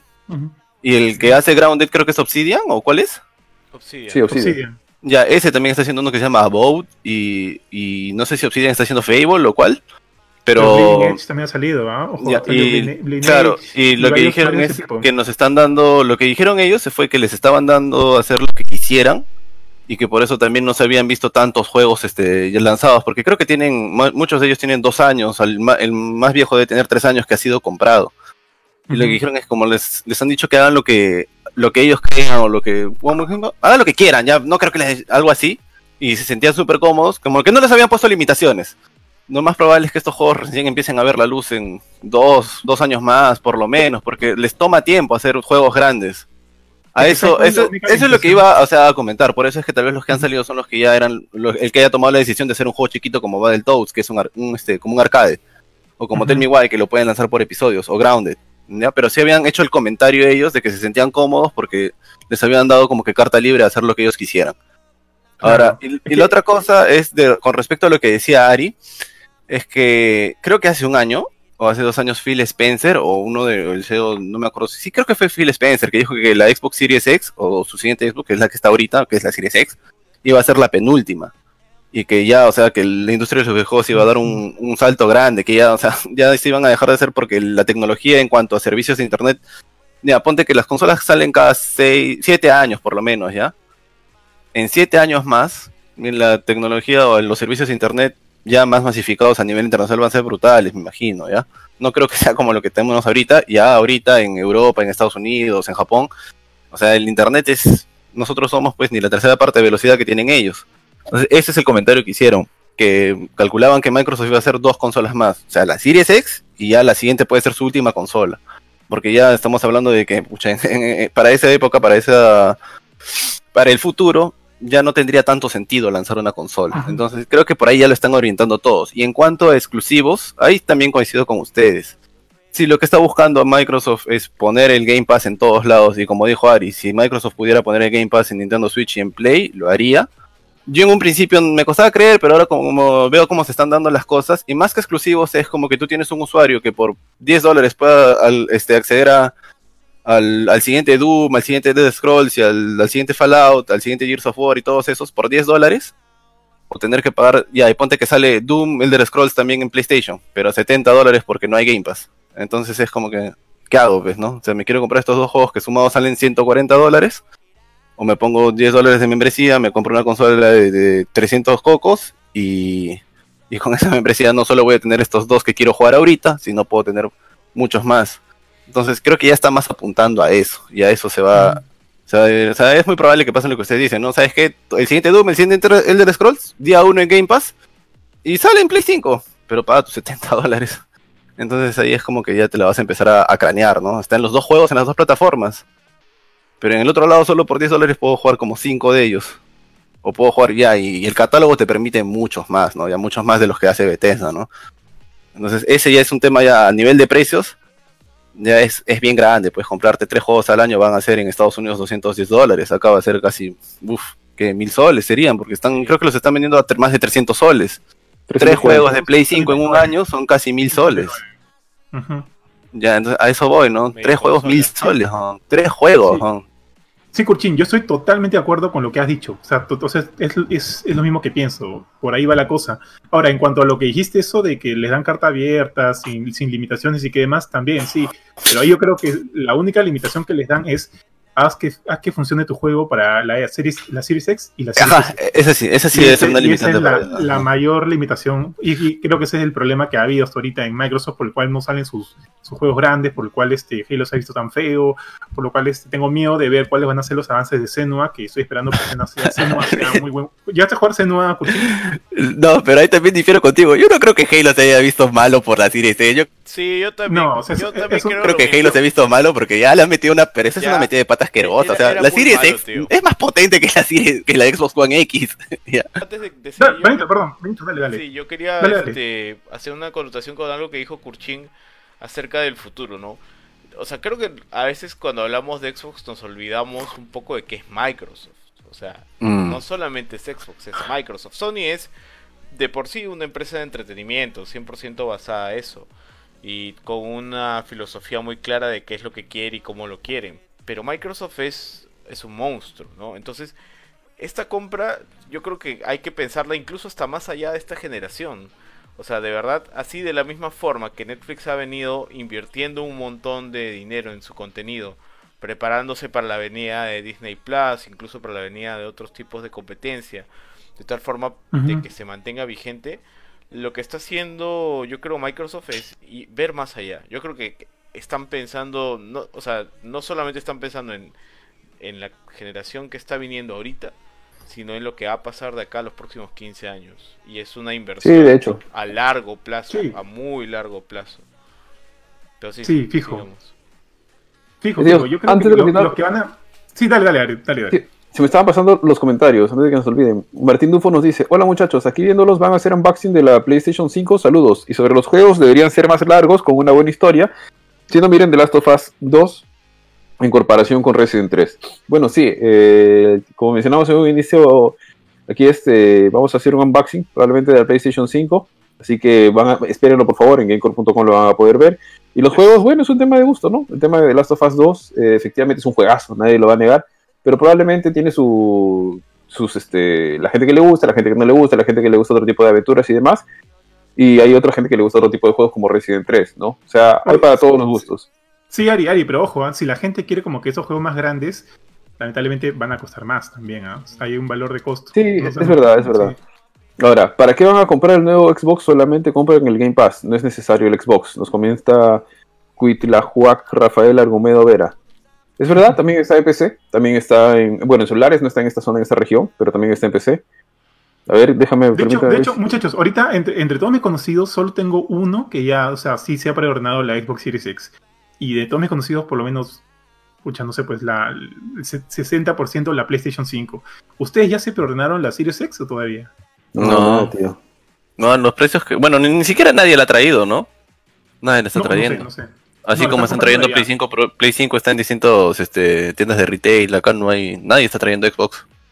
No, no, sí, a través de, o sea, hay, hay pequeñas empresas que te hacen la jugada. pero tienes que comprarla ya y, y, demás. Ya hay, como te digo, un amigo lo está trayendo así, con una empresa que te, le hace la jugada. Este, eso, eso. A ver, aquí tenemos otro comentario de Alfredo Vázquez. La respuesta varía en cuanto te gusten los exclusivos de Sony. Si no tienes PC, la Xbox es una apuesta segura porque sus juegos saldrán en esta plataforma. Ahora, si te importan mucho las exclusivas de Sony, opta por esta, aunque te va a costar un ojo de la cara. O sea, es, es verdad, eso depende mucho del, de lo de cada uno. O sea, si, uh -huh. si te gustan los exclusivos de Sony, genial, la PlayStation 5 probablemente va a ser tu mejor opción. Sí vas a tener que, que gastar un poco más probablemente porque los precios están un poco más altos, que seguramente se va a ver también reflejado si es que quieres comprar un juego en el Xbox, la, la variación o digamos la ventaja que tienes el Game Pass, pero obviamente no todos los juegos día 1 van a estar ahí. O sea, Resident Evil, a menos de que Xbox haga una inversión muy grande, que ya en este momento lo dudo, eh, y a pesar de que han dicho que van a comprar más, que puede ser este que compre más estudios siempre y cuando haga sentido, pero si quieres jugar los juegos día 1 y vas a querer pagar los 70 dólares, que es un precio premium por jugarlos día 1 seguramente, eh, y te encantan los exclusivos de PlayStation, de Sony, si vas a querer jugar lo que venga de, de Sucker Punch, que puede ser, no sé, algún tipo del universo, otro juego de Ghost of Tsushima, o el nuevo God of War, o The Last of Us, si es que hubiera otro juego ambientado en ese universo, o etcétera, definitivamente la PlayStation 5 es, es para ti, seguramente. No o sea, aquí depende, también depende de lo que te gusta, depende de tu bolsillo, depende de qué miras hacia adelante, qué quieres hacer, qué estás haciendo, ¿no? Es importante. Dale, tío, creo que quería mencionar algo. Ah, se me fue, tío. continúa, continúa, continúa. De ahí, si, si, si, si, me, si, lo recuerdo, te digo, te digo. Ah, ya. Yo quería mencionar sobre lo que estabas diciendo, sobre lo de, lo de Halo Infinite, para, para, que esto no se trate tampoco sobre Halo Infinite, muy, muy rápido. Eh, tiene muchos problemas, creo que los problemas vienen más, eh, no por la Series S, sino vienen más por un tema interno, porque de hecho, el, o sea, más de la parte del desarrollo, yo, porque aquí mira, cualquiera de nosotros cuatro, que no somos, ninguno de nosotros es un desarrollador de videojuegos, pero tenemos noción, tenemos criterio. O sea, alguien con dos dedos de frente no pone ese, este gameplay en el, en el, digamos, en la presentación de Xbox. Nadie, nadie lo pone. O sea, le preguntas aquí al, hasta el fanboy de Sony te dice, no, no lo pondría, jamás lo pondría. Nadie, nadie lo pondría. Entonces, ese, es, eso, eso creo que demuestra que hay un problema interno a nivel del manejo del juego puede haber sido que alguien diga, ¿saben qué? Sáquenlo para que se den cuenta de la tontería que están haciendo y que vuelvan a hacer ese juego. No seas malo, pe. no creo que, o sea, que me disparen los pies a propósito. Exactamente, por eso te digo. O sea, pero, es pero, ese, o la otra pero es, son dos temas distintos. Son tem ese es un tema de marketing y otro es, otro es un tema de desarrollo, tío. Son claro, no, pero hay un tema de calidad. Crea un gran problema. Un tema de desarrollo, no, no, pues. No claro, es un tema de, calidad interno. Ajá. Es, un tema, es tan malo el problema de que no es un tema de que lo estoy adaptando para Series S. Claro, no, entonces... Es que, es, que, es que es un tema de desarrollo y cuando tú estás desarrollando un juego, obviamente tú lo desarrollas pensando en un sistema. Pensando Ahora, en un sistema. Justamente Entonces, eso. Justamente eso es lo siguiente. Y es que, el, bueno, pensemos de que Halo está saliendo para Xbox One, o sea, debe correr en Xbox One, así que el, lo más bajo en lo que debe correr es ni siquiera la Xbox One X, sino la Xbox One normal, ni la S, la Xbox One normal, la FAT, la que tengo yo. Sí, correcto. Ahí debe correr, así que ese es lo que puedes retrasarlo. Ahora, yo es, estuve leyendo. Eh, aquí hay, la verdad es que hay opiniones divididas.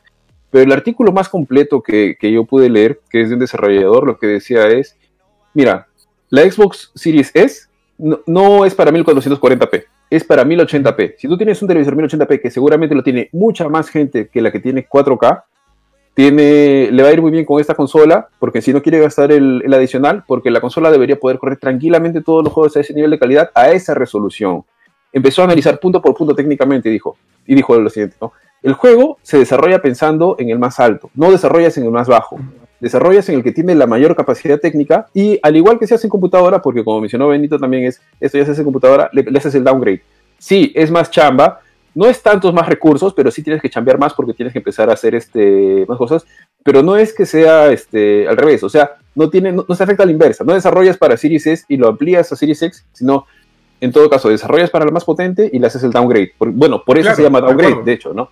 Entonces ahí es donde donde podría, podría tener un, o sea, no creo que en realidad tenga un problema, pero vamos a ver en la cancha también cuál, qué tanto puede rendir la Series S, ¿no? O sea, como te digo, y hay opiniones divididas. Hay gente que no le gusta. Creo que el mayor inconveniente que le ven a la Series S es el, la RAM en sí. O sea, el cuello de botella más grande que le ven es el tema de la RAM. Creo que son 8 GB, si no estoy mal. En el caso de la Series X son 10 o 16, que es un montón más que la anterior.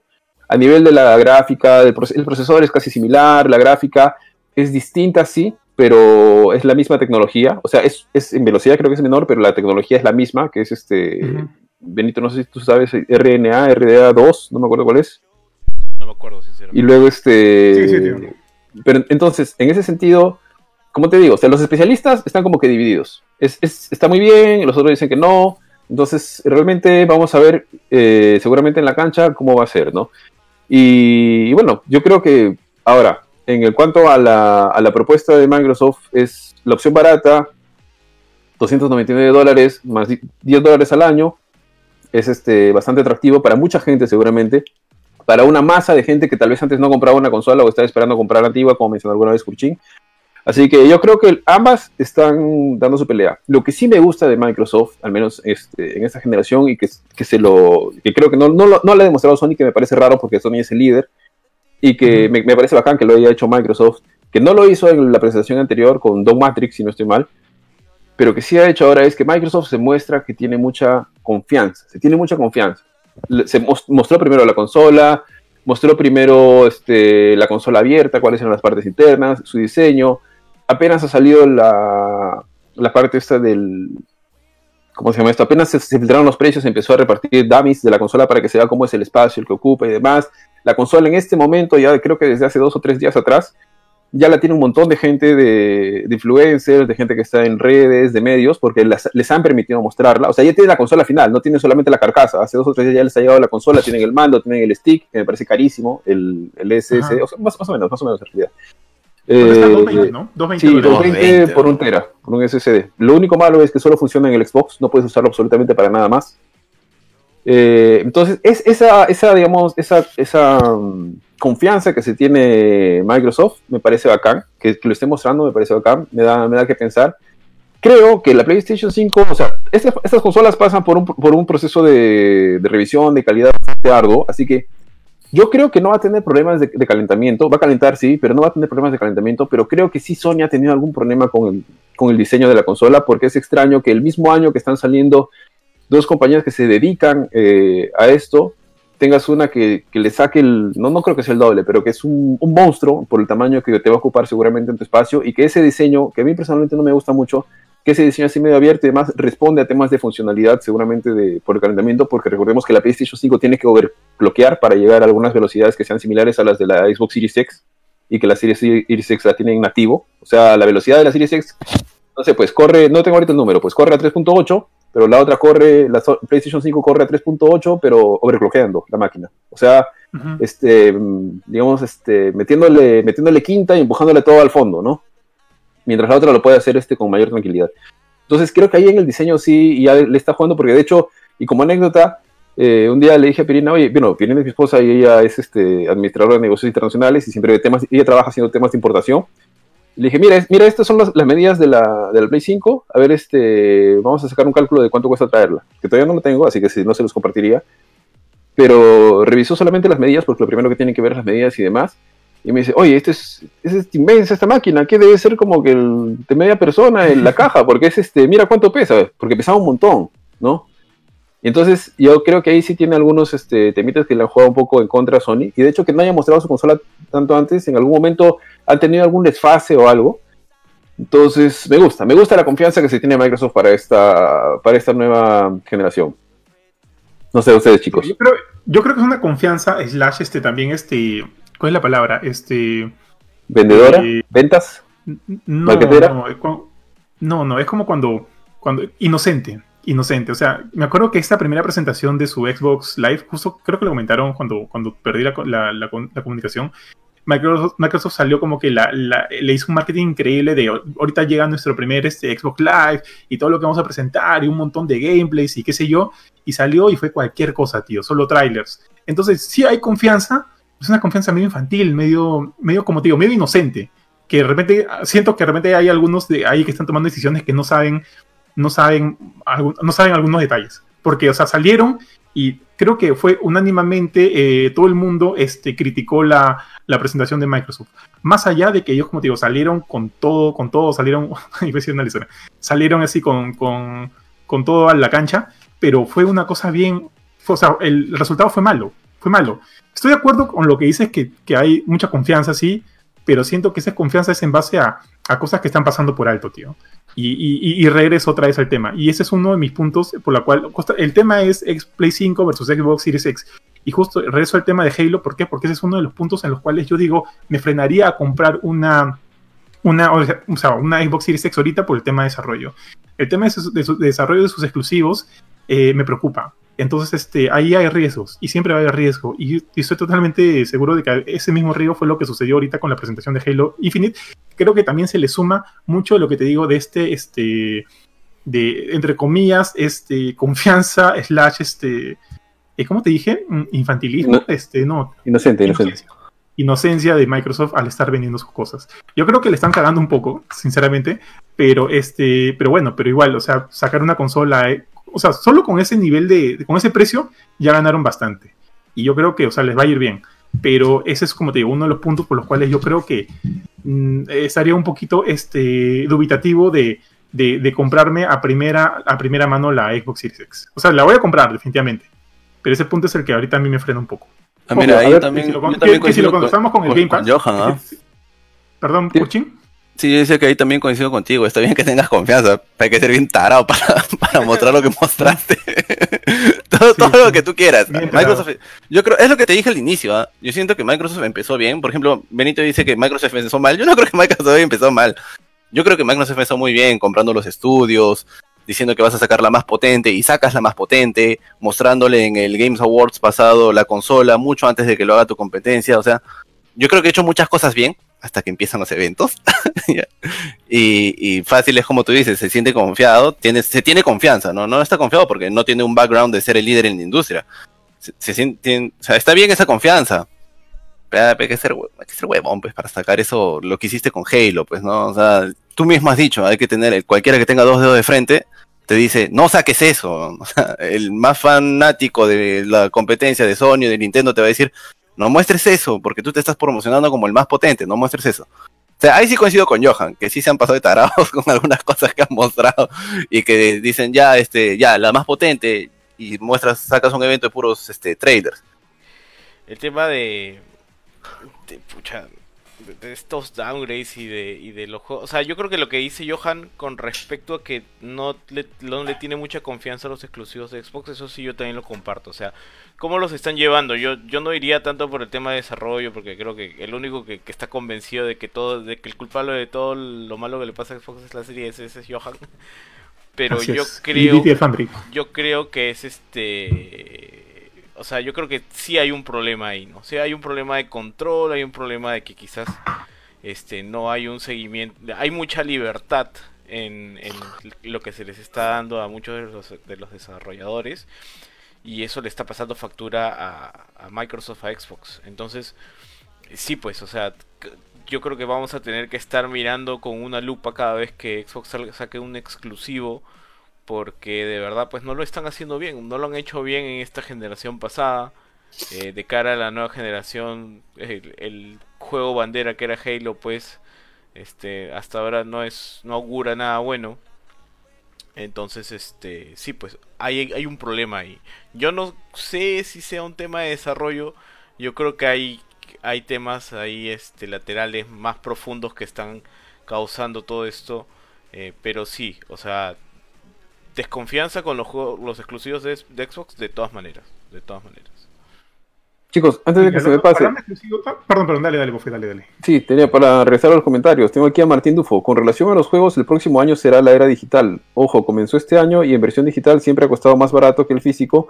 Yo ya ordené el PlayStation 5. Ojo que aún no se sabe el precio de la Xbox. Acuérdense lo que pasó con la PS5. Claro, no se sabe seguramente el precio del Xbox a nivel Perú. Eh, creo que lo que se ha visto en otros países donde Sony sigue siendo líder en ventas, me parece que el Xbox tiene un precio un poco inferior. O sea, a pesar de que la consola puede ser este a nivel de Estados Unidos cuesta lo mismo, me parece que en otros lugares la consola está un poquito más baja al cambio a la moneda local. Seguramente porque pesará, porque pesará menos o no. Ese, eso, esa puede ser una razón también. O sea, si al final, y, de, y, el espacio que ocupa la caja me imagino que también es más chiquita que la otra. Entonces, si al final en un container, no sé, pues puedes meter 100 Xbox Series X, a lo mejor puedes meter solamente 70 Play 5. Por poner un ejemplo. Ese es uno. Uh -huh. Y lo otro es porque seguramente esperan que piense, y probablemente va a suceder, la PlayStation, y está sucediendo que la PlayStation 5 se vende como pan caliente, ¿no? Entonces, si ya viene fiestas, ya viene Navidad, seguramente mucha gente este año ha ahorrado, los que han podido, ¿no? Eh, han ahorrado y quieren hacer un, gasto, y porque van a estar metidos en su casa, bienvenidos, se compran pues este, una nueva consola.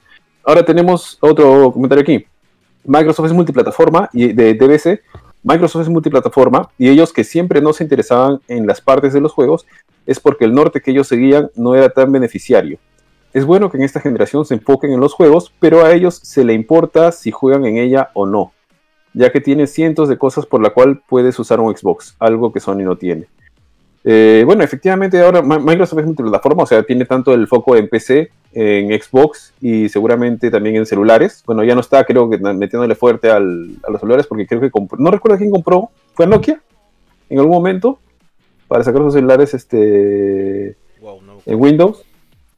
y este y entonces el sí tiene efectivamente distintos frentes, ¿no? Probablemente el frente de consola no es no, no o sea, no lo están liderando, pero tampoco lo van a dejar morir seguramente, ¿no? Y es verdad, Microsoft está metiendo. Están sí, está diversificando. ¿Benito? ¿Benito? Sorry. Están diversificando. Está Ah, ok, ok. Luego nos menciona Alfredo Vázquez, la serie es, es la misma máquina con una VGA orientada al 1080p. Efectivamente, aunque Microsoft dice que es 1440p, pero eh, muchos dicen que es en realidad una máquina para 1080p. Y permítame ver si tengo por acá otro comentario. Antes de que se me pase, aquí tenemos a DBC. Una pregunta, ¿el Game Pass que saldrá actualizado en exclusiva para la nueva Xbox? Veo un comentario arriba sobre el Game Pass. ¿Qué tanta limitación tendrá para mi Xbox One X o no es nada de lo mismo? Ya que sale publicidad de la nueva Game Pass en la One X. No hay nueva Game Pass. O sea, eh, lo que es bacán es que Microsoft está llevando todos sus servicios de una consola a otra. De hecho, no solamente sus servicios, sino todos sus juegos todos sus accesorios, a excepción creo de algunos muy contados, que probablemente son de terceros. O sea, si tienes un mando en Xbox One y lo va a funcionar en la Series S, va a funcionar en la Series X. Tienes tus audífonos, bueno, que es más, más este, fácil, pero tienes, por ejemplo, bueno, tienes los mandos, tienes el, en este caso los servicios, el Gold funciona aparentemente igual, el Game Pass va a funcionar idéntico, es, es, lo mismo, o sea, básicamente cuando, inclusive cuando prendas la nueva máquina vas a ver lo mismo que estás viendo seguramente en el Xbox One en este momento. No creo que sea tan distinto, porque de hecho es como que tuvieras un Windows en una, en distintas máquinas, Windows 10 en distintas máquinas.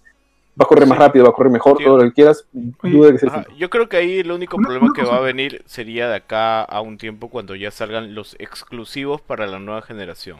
O sea, esos juegos que ya exigen mucho de, del hardware que obviamente la Xbox One X no va a poder este no va a poder aguantar, ¿no? Y solamente una Series X este va a poder este jalar. Ahora vamos a ver, pues, ¿no? Sí. Ahora, sobre el otro que me eh, preguntabas, lo que sí hay el Game Pass es, eh, recordemos que hay dos versiones del Game Pass. O sea, tienes el Game Pass normal, que cuesta 10 dólares al mes, y tienes el Game Pass Ultimate, que cuesta 15 dólares al mes. El Ultimate te incluye el servicio Gold, que es para jugar en Internet, te incluye, bueno, si está activo en tu región, te incluye el xCloud, que es para que hagas streaming de tus juegos desde tu celular en la aplicación del Xbox. Eh, ya va a salir en iOS, aparentemente ya llegaron a un acuerdo con Apple, ahorita está en Android. Y va a incluir el EA, EA Play, que antes se llamaba EA Access, que es básicamente una bóveda de juegos de EA. Deben haber alrededor de 20, 25 juegos que van a estar metidos dentro del Game Pass por 15 dólares mensuales. Eh, acá tenemos otro comentario de Mickey Basalar. Creo que hace tiempo se ha visto que Microsoft ha visto su mercado en sus servicios con el Game Pass Ultimate. Puedes jugar el mismo juego en consola, en PC y en Android en la nube. Espero que este último servicio llegue a Perú. Hace tiempo Spencer dijo que la venta de consolas no sería su fuerte. Es más, puedes jugar con el Game Pass sin la consola en sí. Esta generación sí va a ser más reñida. Definitivamente, eh, Mickey, ojalá que llegue a Perú. No, no lo sabemos. Ojalá que eh, a nivel de Internet porque una cosa es que el servicio está activado y otra cosa es que tanta calidad puede tener el servicio, ¿no? Si la, si la red es buena para que puedas hacer streaming tranquilo y demás. Algo que dijo Phil Spencer que pareció un poco gracioso hace unos años atrás es que ellos no veían a Sony, para uno les sonó un poco pedante, que ellos no, venían, no veían a Sony y a Nintendo como su competencia, pero que en realidad veían a su competencia probablemente, me puedo estar equivocando aquí de la, de la empresa, pero creo que veían a su competencia, creo que eran Google y Facebook. Y aparentemente... Sí, y aparentemente efectivamente es así. O sea, por los pasos que está tomando Microsoft, no es que quisieran decir, nosotros somos mejores y por eso no competimos contra ellos, sino yo estoy viendo, digamos, mi terreno, mi terreno de juego, lo estoy diversificando, tengo varias canchas y la cancha a la que yo creo que se va a mover no sé, pues dentro de 10, 20 años va a ser acá. Así que mi competencia verdadera son las grandes tecnológicas y digitales, ¿no? Que en este caso estamos hablando de Google y de, de Facebook. Eh, ¿Qué más tenemos? Amazon, Creo- Amazon creo que dijo, tío. bueno, puede, ser- puede ser Amazon también, sí, es cierto. Ahora Amazon, como les mencioné, también ha metido su nuevo servicio Luna, creo que ahí estamos con los comentarios, que es interesante verlo, es interesante, probablemente están acelerando para no perderse la viada, y, al- y en algunos momentos yo siento un poquito que, está, que puede ser esto el inicio, no creo que suceda, porque creo que Sony es bastante inteligente, del, pues, podemos estar ante otro caso Kodak o ante otro caso Blockbuster, donde... Fuerte eso, ¿eh? Sí, lo que pasa es que, hay, lo- digamos, si tú ves las compañías fuertes de tecnología, se están ori- orientando por un sistema, eh, al nivel, estamos hablando de entretenimiento de videojuegos, que no lo está, sí, que no lo está adaptando a las otras, que se están y las otras tienen un, un fuerte muy, muy grande, que son sus, este, sus exclusivos, que son Nintendo y PlayStation. Pero, o sea, Nintendo está como que mucho más atrás, siempre busca un diferencial mucho más creativo, mucho más innovador, y le va bien. Y PlayStation ahorita sus diferenciales, sus exclusivos, que son muy, muy buenos, y nadie más los tiene. Son, o sea, son juegos de extraordinaria calidad y de extraordinario nivel. Los últimos tres años, dos años de PlayStation 4 han sido increíbles a nivel de, de calidad de juegos, a nivel de exclusivos. Y entonces, pero usualmente es difícil, o sea, es difícil que cuando tú tengas una empresa tan, tan exitosa, puedas decir, oye, pero esto va a romper mi negocio, va a ir en contra de mi negocio, ¿no? ¿Por qué? No, no, ¿Cómo voy a hacer esto si estoy yendo en contra mía? Entonces, a veces es más fácil que el que está, digamos, retrasado lo haga o tome esos pasos porque quiere, quiere, quiere llegar a algo más, ¿no? Entonces, y si estás viendo las grandes de tecnología que están haciendo, Google lo está haciendo, Amazon lo está haciendo, y bueno, Microsoft ya está metido en eso. Y de hecho, hay un, un punto que no se ha visto mucho, pero Bethesda, si, me- si no me equivoco, en el E3 del año pasado, mostró una tecnología de streaming. Yo decía, ¿por qué Bethesda está haciendo esto? Ahora, no sé, pues tal vez por ahí también ha habido alguna razón por la cual Microsoft ha terminado comprando Bethesda, pero hay, me mostró una tecnología de streaming que creo que se enfocaba en gastar la menor cantidad de datos posibles a un nivel muy alto de, de calidad de juego. Creo que ese es el final, es muy breve, deben ser unos 10 minutos a lo mucho, no recuerdo muy bien, pero sí, pues efectivamente fue Bethesda. Ahora, una pregunta que les hago a ustedes y que yo, yo me la pregunté en algún momento es, así como cuando salió, ¿no? Lo de Play- la gente de PlayStation, la- algunos, este, en algunos foros de Sony, de PlayStation, ¿no? Sony compra, compra Konami. Yo no soy muy fanático de Bethesda porque no he comprado tantos, o sea, no he jugado tantos de sus juegos, no son mis franquicias favoritas, excepto Doom, Doom sí me ha gustado mucho. Si tú me metes este, The Elder Scrolls en el Game Pass, lo voy a jugar de hecho, sí o sí. En algún momento estuve probando The Elder Scrolls Online, no me llegué a pegar porque no tuve gente con la que jugar. Pero algo que sí me parece, este, que me, que me pregunté es, si no hubiera sido Zenimax, o sea, Zenimax que tiene todos estos estudios incluidos Bethesda, ¿qué otra empresa podía haber sido? Creo que Konami no está al nivel, o sea, tiene grandes títulos, pero creo que no está al nivel de Bethesda. Me puse a pensar, porque ¿qué podrías tener? Tienes Metal Gear que está medio, medio de capa caída, ya no tiene su Uy, creador, que en realidad es quien movía todo. Tienes PES, si quieres ponerlo ahí, ya puede ser un éxito en ventas, pero no tienes más allá de eso. Tienes por aquí Y- uno y que eso otro PES- título. ojo, que PES está bastante limitado por FIFA. ¿ah? FIFA tiene Claro. toda la- todas las licencias. O sea, no, es una gran licencia tampoco. Es una gran franquicia. Al final, pensando, me, me pueden estar faltando algunos, pero por eso les pregunto. Yo creo que otro, o sea, EA y Ubisoft no los veo, o sea, creo que Son tienen buenos muy juegos, grandes, ¿no? pero creo que sí, puedes, yo te diría que Cinemax con esta calidad de estudios también es grande, porque también sus juegos son como que algunos son buenos, algunos son malos, eh, y el otro que se me ocurrió era Capcom, o sea, Capcom creo que es un... Debe ser de los más grandes Capcom Sí, también. que tiene ahorita. una gran cantidad de juegos muy, muy buenos, ajá, y muy buenos. que digamos podría equiparse, ¿no? O qué otro, digamos, qué otro grupo de empresas o estudios hubieran pensado ustedes que podría, con esta cantidad eh, ridícula de dinero, haber comprado Microsoft? Yo creo que Capcom, Capcom salía más a PlayStation, ¿ah? a, a Sony. Y Porque- sí, de todas por maneras. No sé por qué siento que Capcom este, tendría un valor mucho más grande. Porque, o sea, eh, tiene una, una gran cantidad de IPs y todos sus IPs, bueno, por lo menos desde los últimos años, han estado como que vendiendo Rayando. churros, tío. Mm. Churros, churros por todos lados. Sí, y- y muy bueno. O sea, solo con Resident Evil creo que ahí tienes una millonada. Ahora, yo, yo sí creo, yo compararía este, este a, a Bethesda con Ubisoft. ¿Por qué? Porque son, tienen juegos relativamente similares de mundo abierto, o sea, se enf- enfocan en, mundo, en mundos abiertos, en estos juegos de, de historia, en estos juegos que también como que Ubisoft tampoco no es que haya tenido los grandes éxitos últimamente, también como que creo que le fue muy mal en The Division 2. The Division 1 también le fue mal, le fue mal con ahorita el último Ghost con este Breakpoint, le fue pésimo. Creo que en los últimos eh, grandes éxitos de Ubisoft han sido la, franquicia Assassin's Creed, que es como mm. que creo que es el, la, la, vende, el, caballito de batalla de, de, Ubisoft, la franquicia Assassin's Creed. Y este, porque ahorita, por ejemplo, que tiene, tiene como que varios, varios productos que están como que reinventándose, reinventándose, como Skull and Bones, que está como que trabajándose otra vez desde cero. Eh, no sé en qué punto está ahorita el tema de. Fallen Order es de Ubisoft. Tío, perdón. Fallen Order es de Ubisoft. Fallen Order? ¿Cuál es Fallen Order? Jedi Fallen Order, el de Star Wars. ah, no, no, ese es EA, EA, tío. Electronic. Ah, Electronic. Este, entonces yo sí lo, yo compararía mucho a, a, Bethesda con Ubisoft. Creo que están muy alineados, o sea, son muy homogéneos. ¿ah? Sí, además que debe haber también un ingrediente cultural ahí, ¿no? Tal vez hubiera sido muy difícil con un, conglomerado japonés que con, con, alguien que tenga un poco más el, la cercanía, ¿no? Ojo, y ahora también con todos los problemas legales de Ubisoft, creo que también A, nadie le vendría mal una lavada de cara, una, compra, man. claro, un nuevo dueño. Mm. Ah, así que podría, yo siento que podría haber sido Ubisoft. Y podrían haber sido la misma cantidad de plata. Son muy homogéneos. Bueno, eh, ahí habría que ver cómo va el tema de Elder Scrolls. Yo no soy fanático de Elder Scrolls. Yo intenté jugar el Oblivion, creo que es el 4 Benito, si no me equivoco. Oblivion es el 4, sí. Intenté jugar Oblivion, pero mi, en mi cafetera no corría bien, entonces me desanimé. Ah. y, la, cosa, y de ahí no, Skyrim ni lo he probado. Pero la gente que ha jugado Skyrim me habla de Skyrim con una pasión.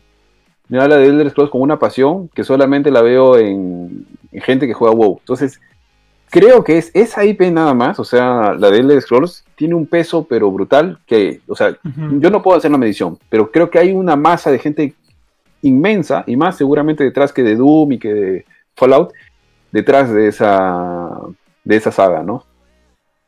O sea, Elder Scrolls es, una saga que de verdad atrapa. O sea, no es para todos en sí, porque, o sea, si buscas un buen sistema de combate, Elder Scrolls no lo tiene. Skyrim no lo tiene.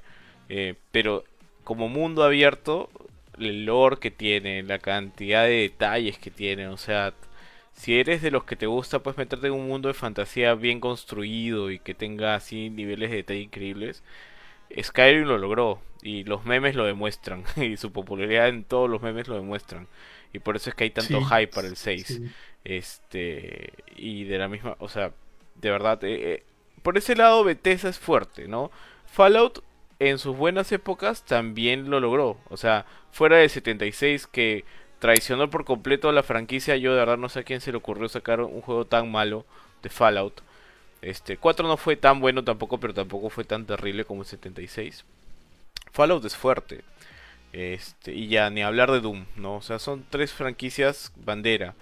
Y bueno, ahora la gente está hablando de la posibilidad de que Obsidian haga otra vez Fallout, porque cuando hicieron New Vegas este lo hizo muy bien. O sea, New Vegas es entrañable también. De la misma forma que Skyrim, New Vegas este, tiene el espíritu de Obsidian en el sentido de, del sarcasmo, el, humor. Y eso sumado al mundo de, de, Fallout, pues es increíble. Entonces la gente está ahí emocionada. Entonces tienes varios puntos a favor del lado de la compra de Bethesda y, y son juegos AAA también. ¿no? Todo lo que ha sacado son juegos AAA. Chicos, antes de que me olvide, aquí tenemos otro comentario de DBC que se me pasó ahí entre los comments. Postdata, soy muy fan de ustedes, felicidades por su contenido, por su contenido. Muchas gracias, DBC. Gracias, gracias, gracias. Y aquí tenemos nuevos comentarios, a ver qué nos dice aquí. Eh, tenemos aquí a Joel Fernández. Y Bethesda nunca lo escuché. No pasa nada de esa empresa. es como Ubisoft. no pasa nada. Yo tampoco soy fan de Bethesda, pero hay que estar bien desfasado para decir. No puedes decir que Bethesda no es nadie, tío. Puedes decir que no Star Wars que me gracias expertos. Capcom se enfoca, aquí DBC nos dice, Capcom se enfoca mucho en la calidad de los personajes y lo lleva mucho a la realidad. Felicidades para esa empresa. Mm, bueno, de hecho Capcom está viviendo como que una segunda época dorada.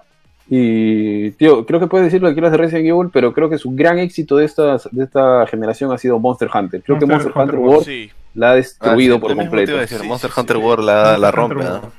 Aquí Joel Fernández nos dice, nadie habla del único buen estudio que compró Xbox antes de la cuarentena el estudio que trabajaba con Capcom e hicieron el remake de Resident Evil 2. Y es por eso que cuando iba a hacer los otros games como Resident Evil 3, lo jodieron porque ya no pertenecía a Capcom, por eso no salió tan bueno el Resident Evil 3 y etcétera, etcétera. Pero antes de comprarlo, esos estudios hicieron Devil May Cry 5 y Resident Evil 2, por cierto, brutales, juegos brutales. Saludos. Saludos también para ti, Joel. Eh, ¿De qué estudio está hablando? Ahí sí se me generó una duda. Mm, yo también, no, no tengo nombre en la cabeza. el estudio que hizo el remake de Resident 2 y que se lo compró Xbox antes de la cuarentena. A ver, vamos a, ir, vamos a irlo buscando para, para comentarlo porque la verdad es que o no si no, yo a ver si puedes, coméntanos el nombre del estudio también. Sí, sería interesante. Ya, eh, muchachos, una cosa, hagamos una, una comparativa ahorita de, de exclusivos. ¿Qué exclusivos están llegando a la Xbox Series X? Yo ahorita, bueno, por un lado está Halo. Exclusivos ¿Qué ninguno. No, ninguno, porque todos son Ninguno, multiplataforma, todos salen en la, en, en la anterior No. Xbox. Exclusivos, a, lo que me refiero es que no, no, no vayan a PlayStation. O sea, estamos haciendo entre. la- estamos, estamos hablando de PlayStation 5 versus Xbox Series X. ¿Que salen desde el lanzamiento o van a salir en un futuro? Futuro, porque también hay que considerar los que van a salir en Play 5. No de Ah, lanzamiento, lanzamiento hay no un no hay nada. huevo. Hay un montón.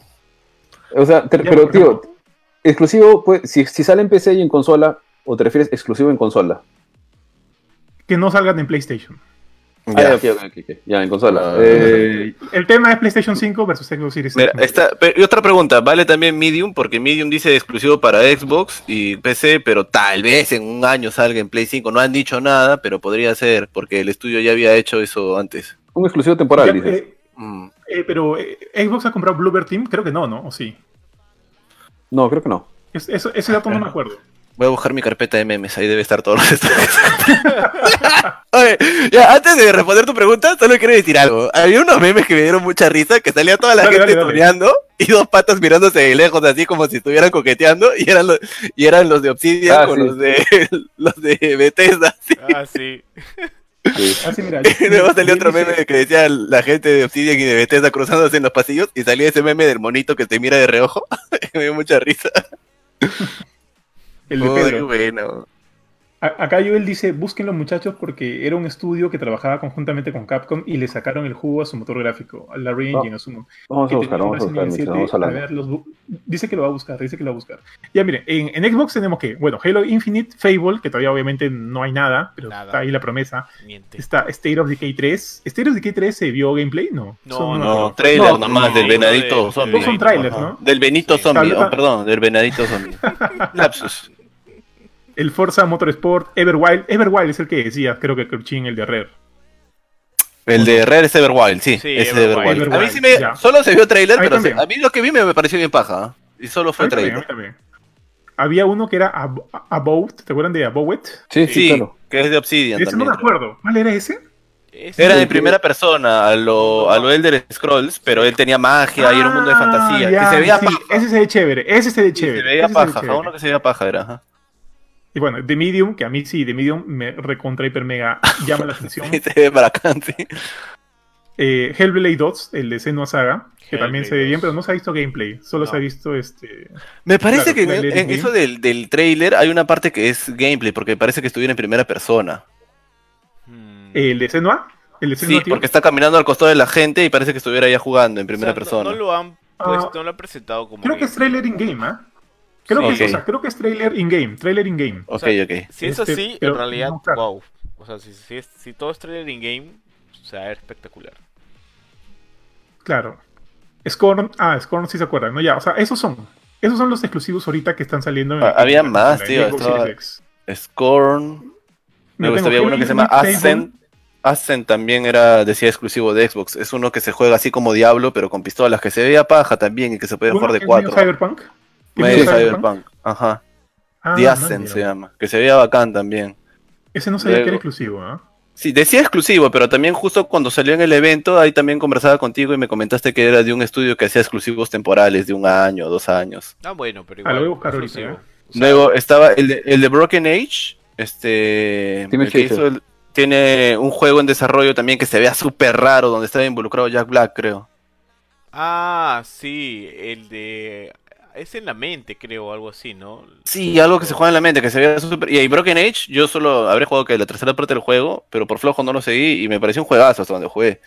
Claro que no es un género que sea muy popular, ¿no? Mm. Pero sí me pareció bien Ujú. paja ese jueguito. Luego estaba el de Había una de una morenito, un morenito que absorbía como unas cosas oscuras, que también era de aventura. No sé si se acuerdan, que tenía un brazo mecánico. Ah, ¿Cómo sí, estuvo da. Sí, sí, sí, sí. Ah, ¿cómo se- da- do- ah, era con Da al inicio. TH. Da. Era, era un, el, el basurero o algo así. Sí, algo, algo así, algo así. Dump, creo algo Ah, así. no me acuerdo, no me acuerdo. Sí, es que en realidad, tío, mostró varios, pero mostró puro trailer, pues, porque seguro que están Ya, en pero- desarrollo todavía. Pero digamos que, ¿cuáles son grandes? O sea, Halo, Falo, eh, Fable, Forza. The, The Medium, Hellblade 2. Son como, o sea, sí hay promesas, ¿no? Sí hay promesas. No es que, no es Sí, que- o sea, hay promesas, hay. sí. hay promesas interesantes. Ya, eso, eso como que me, me queda claro. Ahora, por el lado de PlayStation 5, ¿qué hay? Ah, Ojo. soy varios, que sí, es muy interesante. Go- God of War, O sea, ya lo, los más fuertes, Ah, claro, God of God of War. eh, Uncharted. eh, Horizon, Uncharted, ¿ya han anunciado?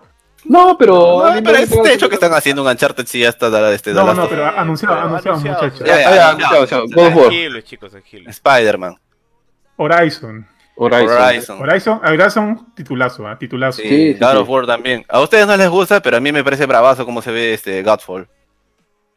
A mí sí Ah, me gusta. A mí sí me gusta cómo se ve. A mí me parece bravazo cómo se ve. ¿Godfall, es temporal o solo va a ser Play 5? No, solo de Play No. 5. Es Solo solo de Play Play 5. 5, No, le saca el jugo. No, es temporal, ¿ah? Ah, PC, Play 5 y PC, Play 5 y PC sale. Play 5 y pero, PC, Play 5 ajá, y pero no va a salir para No Xbox. va a salir. Ah, No, este, y hay el título que creo que a todo el mundo le ha gustado de la siguiente generación, que es el, el de Blue Point. ¿Cómo se llama este? Demon Souls. El remake.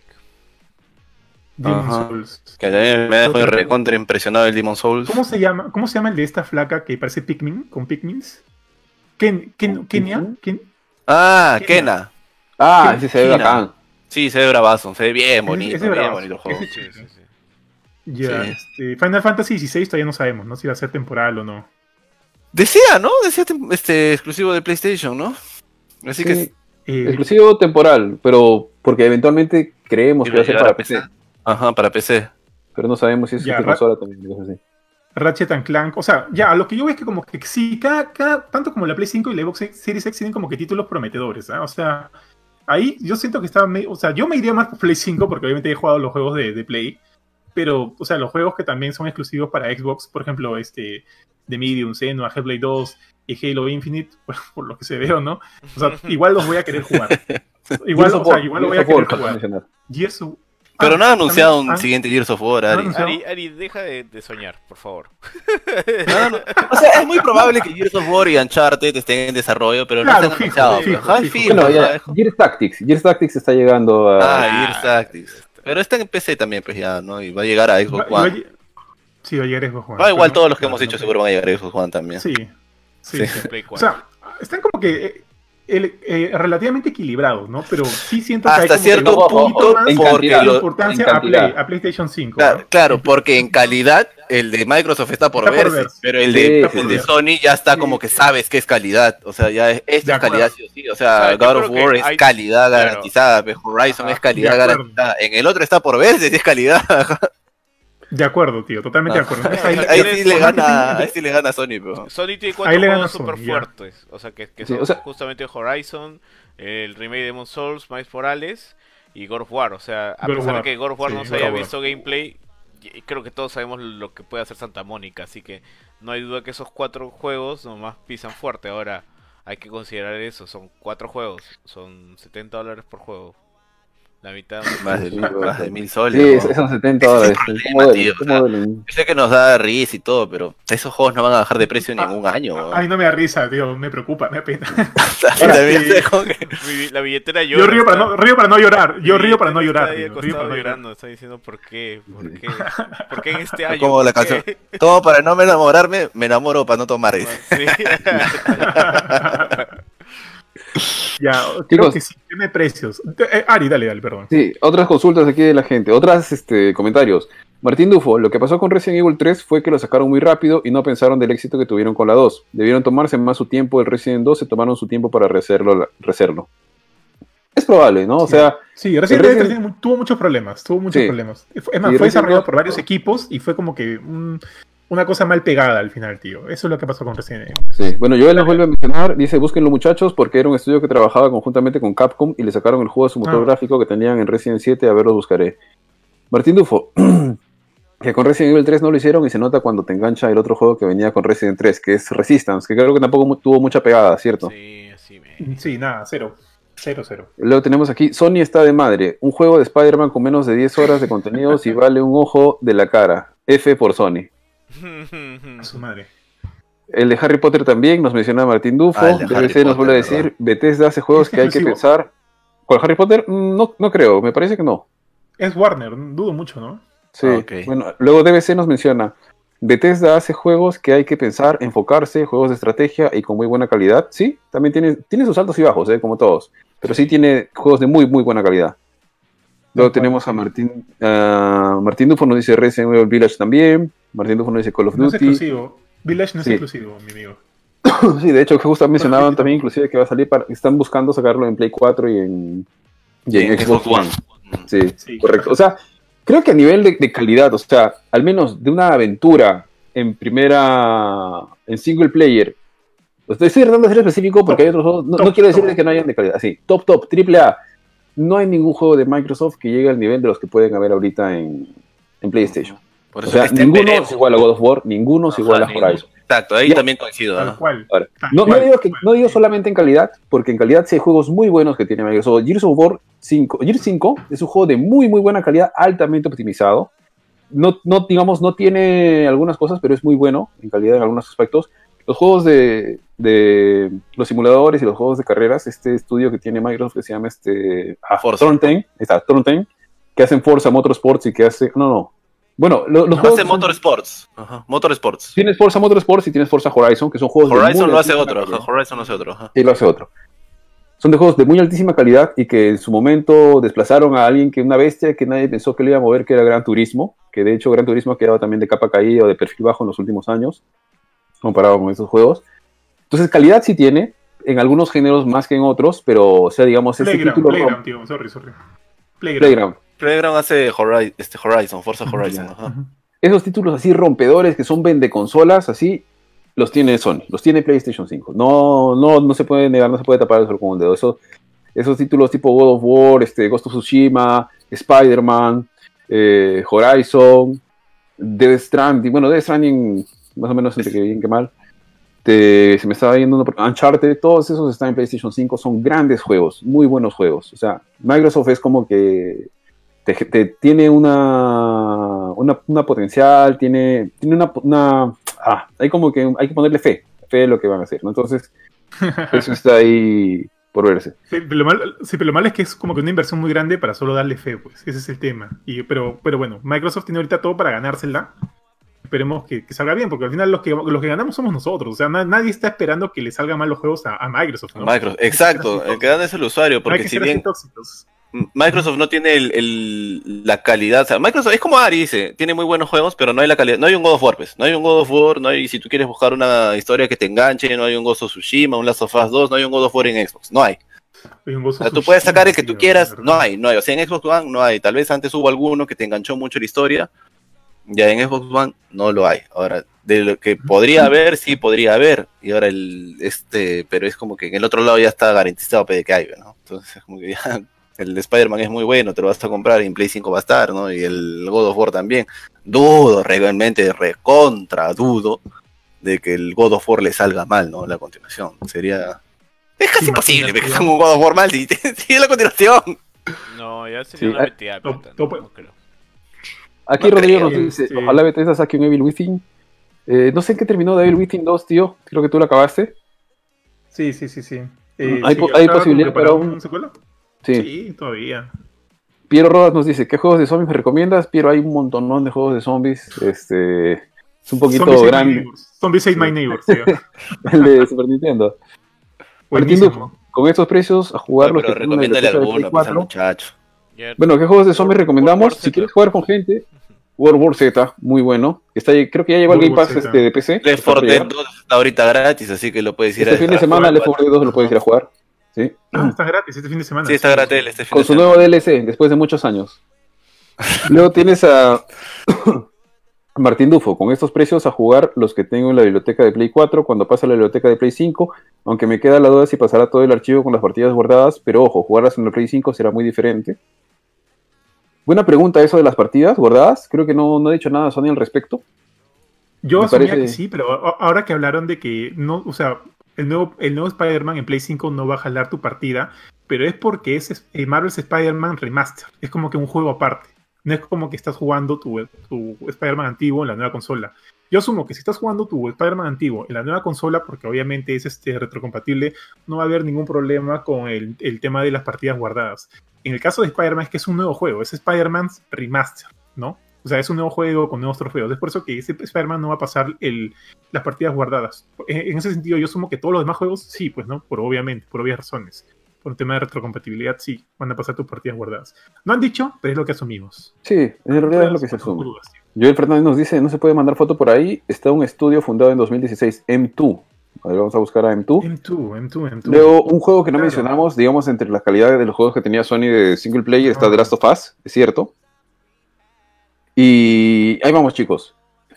Eh, ¿Qué más? ¿Qué más se nos está quedando? Entonces, como para ir cerrando, creo, llevamos creo Ah, casi Un toque, un dos toque. horas. Hay algo más que, que sería bueno que tú creo que estás más informado que yo también aclares, es con las memorias SSD que la gente está diciendo que son súper, súper, súper caras. De por sí creo que esa Sí, tecnología cuando las buscamos es una tecnología bien cara y bueno, si no la quieren, si, sí está casi, una está a 220 dólares las de Xbox y es casi como una serie X, 80 dólares más si te compras una serie S.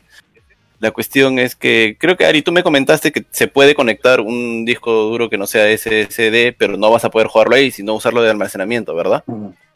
Sí, a ver, ¿cómo es en el caso de la ambas consolas, la Series X, o sea, las nuevas consolas de Microsoft y la Play 5 están yendo por una, un almacenamiento Solid State Drive, SSD, que tiene una ventaja que es mucho, muchísimo más rápida que un este, disco duro, ya que no existen piezas movibles. En el disco duro hay un disco físico que se está moviendo dentro, de donde tiene que buscar la información. Aquí no, es como, como una memoria flash, por así decirlo. Entonces, en el caso de Play 5, las memorias son internas. Creo que no han dicho nada todavía sobre un almacenamiento externo, pero las memorias son internas. Lo bueno es que esta memoria que tú puedes, obviamente, tienes que abrir la, la Play 5, tienes que, no es, no es, no es- no es complejo nada, para nada, esto seguramente solamente con un destornillador, metes la memoria como cuando tuneas una laptop, que ahora cada vez es más, más difícil hacerlo, al menos ya no se orienta tanto para eso. Entonces metes la, el nuevo SSD y ya ampliaste tu almacenamiento. Lo bueno es que puedes sacar ese almacenamiento cuando quieras expandirlo y ponerlo en una laptop, ponerlo en otra cosa, etc. En el caso de Microsoft, ¿qué está haciendo con las, con las nuevas consolas? Microsoft tiene esta tecnología, le llaman este propietario, o sea, es una tecnología que solamente funciona con las consolas de Microsoft, a menos que quieras hackearla o algo, etcétera, solamente va a funcionar con las consolas de Microsoft, que es como un memory stick, es bastante, es bien chiquito para serles franco, parece las, este, no memory stick, sino las memory cards de, de, de PlayStation, del PlayStation 1, Play 2, más o menos son de ese, hasta la idea de que es de ese tamaño, tienen un terabyte y cuestan 220 dólares. Lo bueno que tiene eh, Microsoft adicionales, en mi caso, por ejemplo, en- creo que se puede hacer en Play 4, tío, sácame de la duda, tú puedes tener tus juegos en una memoria externa, conectadas por USB, y correrlos desde la memoria externa, ¿ok? En el caso de Microsoft, como que está, como ha dicho, tú puedes llevar todos tus accesorios a la siguiente generación, tú conectas tu memoria externa, USB 3.1 creo que tiene que ser, a la Series X o Series S, todos los juegos que tengas ahí los puedes correr desde ahí. ¿Qué no puedes correr desde la memoria externa? No puedes correr los juegos que salen optimizados para la SSD. O sea, si hay un juego que tiene que correr de la SSD, un juego de nueva generación, solamente puedes jugarlo siempre y cuando esté almacenado en la memoria interna o en esta memory card de, la, de las Xbox Series S y Series X. Pero, ¿qué sí puedes hacer? Es puedes mover, o sea, tienes un juego y lo puedes mover a la externa y cuando lo quieras jugarlo lo regresas aquí. O sea, lo bueno es que y te va a permitir jugar este, la memoria externa. Te da como que mayor facilidad. Eh, lo malo es que esta memoria que cuesta 220 dólares, que el precio no estaría tan mal, creo, si es que pudieras usarlo para otras cosas, pero lo único es que son 220 dólares que solamente te van a servir para meterlos ahí en el Xbox. Si, fue, si pudieras usarlo como una memoria externa eventualmente, o al momento de cambiar o comprarte una nueva, la podrías formatear y usar en tu computadora, externo, o meter en una computadora, bacán, pero no es el caso. No es el caso. Solamente va a funcionar en Xbox, ¿no? Y esa es el- la contra que tienen Y digamos, estos. y, y Claro, la- digamos que es casi obligatorio, ¿ah? porque, por ejemplo, en la Series S, que solo tiene un disco sólido de 500, o sea, es casi obligatorio. La Series que S, la S. comprar. Es, claro, la Series Tío, a eso iba, es que en realidad la gente está pensando que es casi obligatorio, pero con lo que Ari me comentó el otro día es que en realidad no es tan obligatorio porque puedes usar tu memoria externa antigua y usarla de almacenamiento y solo moverlos. Si quieres jugar un juego que está que solo va a correr con SSD, lo pones en tu consola y los que no estás jugando los pasas al otro lado. Es, ¿Y es cuánto correcto. demoran o sea, pasar? eh, debe ser rápido, tío, porque el USB Es rápido, 3.0 ajá. es rápido y el SSD es mucho más rápido. Yo, por ejemplo, Ahora- el otro día de, de mi memoria externa pasé el Gear 5 al, y en el Xbox One y me demoró creo que 15 minutos en pasar el Gear 5 que pesa como 80 gigas. O Ahora, sea, o sea, solo pasas el juego a tu SSD cuando lo quieres correr, lo quieres jugar, nada más. Si es que es un juego que solo se puede correr desde SSD, porque hay juegos Claro. que normal Ah, los entonces- puedes correr desde tu... Ajá, No es, no es obligatorio, lo que quiero que, o sea, que la gente Ya, entienda es que la gente ha interpretado sí. como que son obligatorias, pero no son obligatorias. Puedes usar tu memoria antigua, según lo que o sea, me ha comentado Ari, es que puedes usar tu memoria antigua y, por ejemplo, si hay un juego que exclusivamente funciona en SSD, la dejas en la consola y si no tienes mucho espacio, los otros los pegas en el otro lado. O puedes mover también tu juego de SSD a tu consola externa antigua, perdón, a tu memoria externa antigua y cuando lo quieres jugar lo regresas, ajá. Ahora, Ya, otra cosa otro, otro dato importante para la Xbox Series S es que los juegos, como no necesitan las texturas 4K, como no necesitan correr a 4K y todo Ah, lo que quieras, el peso va a ser menor, ¿no? Entonces, tú no necesitas ese paquete de texturas.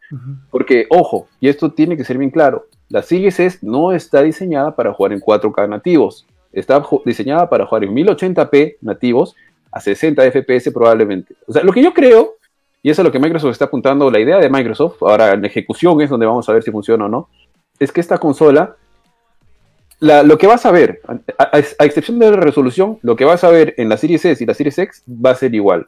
O sea, o muy, muy, muy, muy similar, a excepción de la resolución siempre y cuando tú estés jugando en 1080p. No, si lo metes a, 1000 a 4K, lo que va a hacer va a ser este escalar, el, la imagen. Entonces, ¿qué significa esto? Que tú no vas a necesitar ese, ese Gears 5 de 100 GB que está en tu Series X, sino vas a necesitar probablemente uno que sea, no sé, de 60, 50 GB porque tienes un paquete mucho menos grande de datos porque no vas a ver esa claridad gráfica. Entonces, es otra optimización que está haciendo Microsoft, que también es importante, ¿no? Ujú. Porque sí, 500 gigas eventualmente te pueden quedar cortos, ¿ah?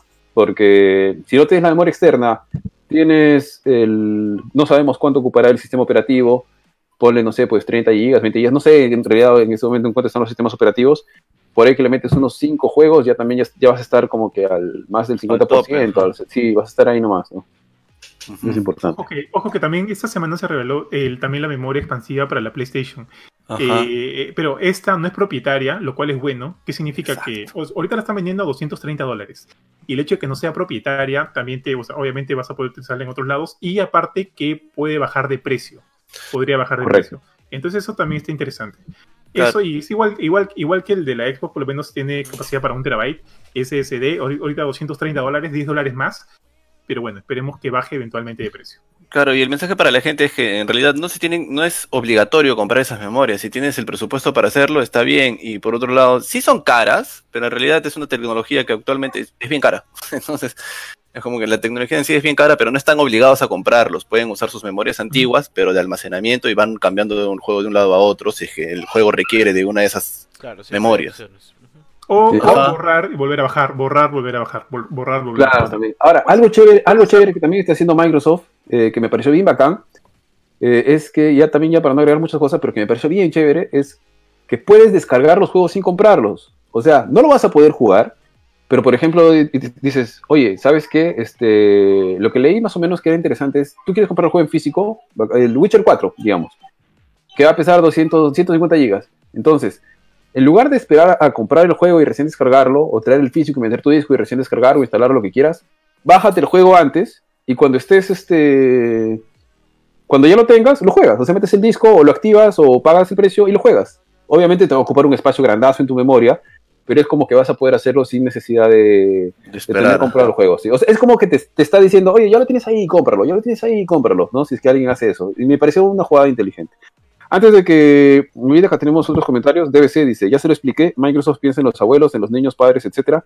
Hay personas que se burlan por un juego indie cuando hay una comunidad de niños. Creo que cada quien debe consumir lo que le ofrezcan, una competencia sin cabeza, porque el camino de Microsoft es llegar a toda la familia. Sony no piensa así. Eh, Martín Dufo dice, Martín Dufo dice, Fast and Furious está prohibido para PlayStation 5, jajaja.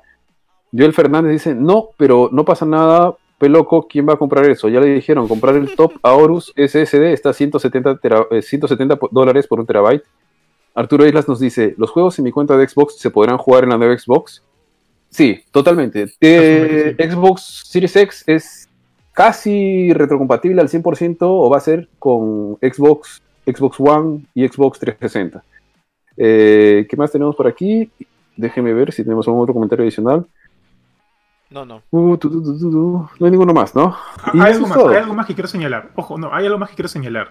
De hecho, el, el hecho de que Microsoft no tenga acá una representación física, o sea, tú no puedes ir a un retail a comprar una Xbox Series X, también es un tema.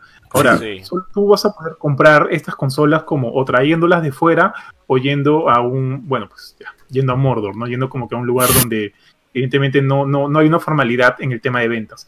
Entonces, ¿eso qué también implica? Implica riesgos. Por ejemplo, si tú te lo compras afuera o lo compras en un lugar donde, donde digamos que la garantía no es una cosa sólida, eh, que se te malogre la consola, o sea, es, o, o que la consola tenga fallada va a ser un tema, un tema complicado, porque finalmente tú estás haciendo una fuerte inversión. Probablemente pagues menos, ¿ya? Pagues menos que comprándolo en retail, pero vas a también enfrentarte a que de repente si tu consola ha venido fallada, este, ahí estés enfrentando algunos problemas que, bueno, que sí te van a doler. Por ejemplo, Kurchin, creo que tú compraste la, la Xbox One X y tiene un problema al momento de descargar, ¿no? Eso tú, no, tú no puedes, o sea, tú puedes pedirle la garantía a eso a alguien ahorita o no? Pude haber. Sí, pero un tema personal ahí. Ah, sí. sí, la cuestión es que sí fue muy molesto porque fue 550 dólares. Claro, me la trajeron de Estados Unidos, súper feliz. Y al, al año me, el, tuvo, botó un problema. Ah, ya imaginas la frustración, pues quería romper la máquina y no podía jugar. Y de ahí poco a poco o sea, empecé a buscar en internet, porque yo soy recontra renegón, ya estaba recontra ofuscado y ya dejé de jugar. Pues. Y después de tres meses dije, ya, voy a buscar internet cómo repararlo, porque realmente buscar un técnico acá de Xbox es yuca. Al menos de Xbox One. De Xbox 360 sí había, pero de Xbox One no hay. Y al final Ya. encontré gente con el mismo problema, siempre me botaba el mismo problema, entonces cada mes, cada dos meses me botaba el mismo problema, hasta que encontré un pata que había tenido el mismo problema que yo y él dijo que, o sea, en Estados Unidos o en México te aceptan devolver la consola y te la cambian. Pero acá no, pues no, y él dijo, él se justo había bajado a Colombia y es un problema que cuando descargas te bota un error. Y la cuestión es que cada vez que se- el- esas máquinas almacenan mucha energía. Entonces, por ejemplo, tú apagas la consola, incluso como las computadoras de ahora que siguen prendidas las luces, ¿no? Entonces, pero está apagado y dices como que, ah, la primera vez que vi eso dije, ah, su madre, está, está poseído, está, está diabólica mi consola. Y era como que, y también cuando vi que que las Xbox, o y me imagino que el Play 4 también puede actualizar todos los juegos mientras tú la apagas y dices, ah, su madre, qué bestia, ¿no? qué, qué clase de magia negra. Pero la cuestión es que al final, ya después de meses de frustración, descubrí que debes desconectar la consola, que bote toda la energía como si la prendieras de nuevo, ah, y ahí me di cuenta que lo que bota el error es cada vez que actualiza. Entonces actualiza como si tuviera un error encima, pero en realidad lo que te está actualizando es los juegos. Entonces yo, yo lo que hacía antes era resetear desde cero la consola, volverme a, a descargar los juegos, era como si volviera a poner, cada vez que me botaba el error, tenía que hacerla como si estuviera desde cero, ¿no? Hacer una reseteada de la consola general. De ahí me di cuenta que no, no era necesario, pero después de tiempo y después de muchos años de... O sea, sí, odiaba a Microsoft. Si, te quería, si hubiera visto a alguien de Microsoft por ahí, le tiraba su consola en la cara. Sí, Pero fue lo que frustrante. o sea, pero-. A lo que voy es que como que es tiempo de frustración que en esencia, o sea, en, o sea, en el mejor de los casos, un usuario no debería tener por la plata que No, paga. pues por la plata que pagas, no. Ajá. Entonces, como no tienen presencia acá, no tienes a quién reclamarle, pues. ah. Yo creo que ese es un punto muy importante, el hecho de también, este, o sea, hablo en Perú, en Perú, en Perú. En Perú, sí, sí. Obviamente en México hay una representación, en otros lugares también hay representación, sí. y si tú la compras y, hay, y falla algo, vas y haces valer la garantía. Acá es complicado. Es por eso que yo también creo que ese es un tema que también hay que considerar, ¿no? Al momento de qué en qué podremos compartir. Finalmente acá te compras tu Play, tu Play 5 y te sale carísimo lo que quieres, pero por lo menos ya tienes un- un- una especie de garantía que protege tu inversión. Eso creo que también es un tema muy importante, considerando Sí, que sí, sí, es una- definitivamente. Es una, cantidad, es una cantidad fuerte de dinero que, que no le sobra a todo el mundo, ¿no? Entonces yo también creo que eso es un tema que tienen que considerar al momento de, de elegir. Creo que hemos, ya hemos hablado de eso, hemos hablado del tema de exclusivos, el tema de servicios, creo que Microsoft se lo lleva por encuentro, ya lo hemos dicho también a... eh, eh, se, se lleva por encuentro a Sony, eso sí, fijo. Eh, como dijo Ari en un momento, ¿no? creo que Microsoft ahorita está más preparado para el futuro que Sony, haciendo la comparación con Blockbuster y, y Netflix y demás, lo cual creo que me parece bastante acertado y también siento que va por ahí la cosa. Y no sé si hay otro punto interesante a comparar entre las dos consolas para, si no ir, para no, ir, no ir cerrando. Mm, no, yo creo que no. Antes Martín Dufo nos pregunta cómo va a ser con lo de PlayStation Plus. Yo tengo la cuenta, ¿saben si pasa también automáticamente a la Play 5? Sí, ya se ha visto, creo que en las consolas, este, las últimas generaciones es bastante simple, es básicamente como loguearte. De hecho, todo está en la nube, entonces es loguearte. Felizmente ahora todo es así en lugar de que tienes que romper entre generación y generación. Pero, tío, como dices, eh, creo que ya no tenemos otro, otro punto a favor o en contra de las consolas. Entonces, ¿qué conviene comprar? La, la pregunta que hicimos, ¿no? ¿Qué conviene comprar? ¿Una Play 5 o una Xbox Series S o una Xbox Series X.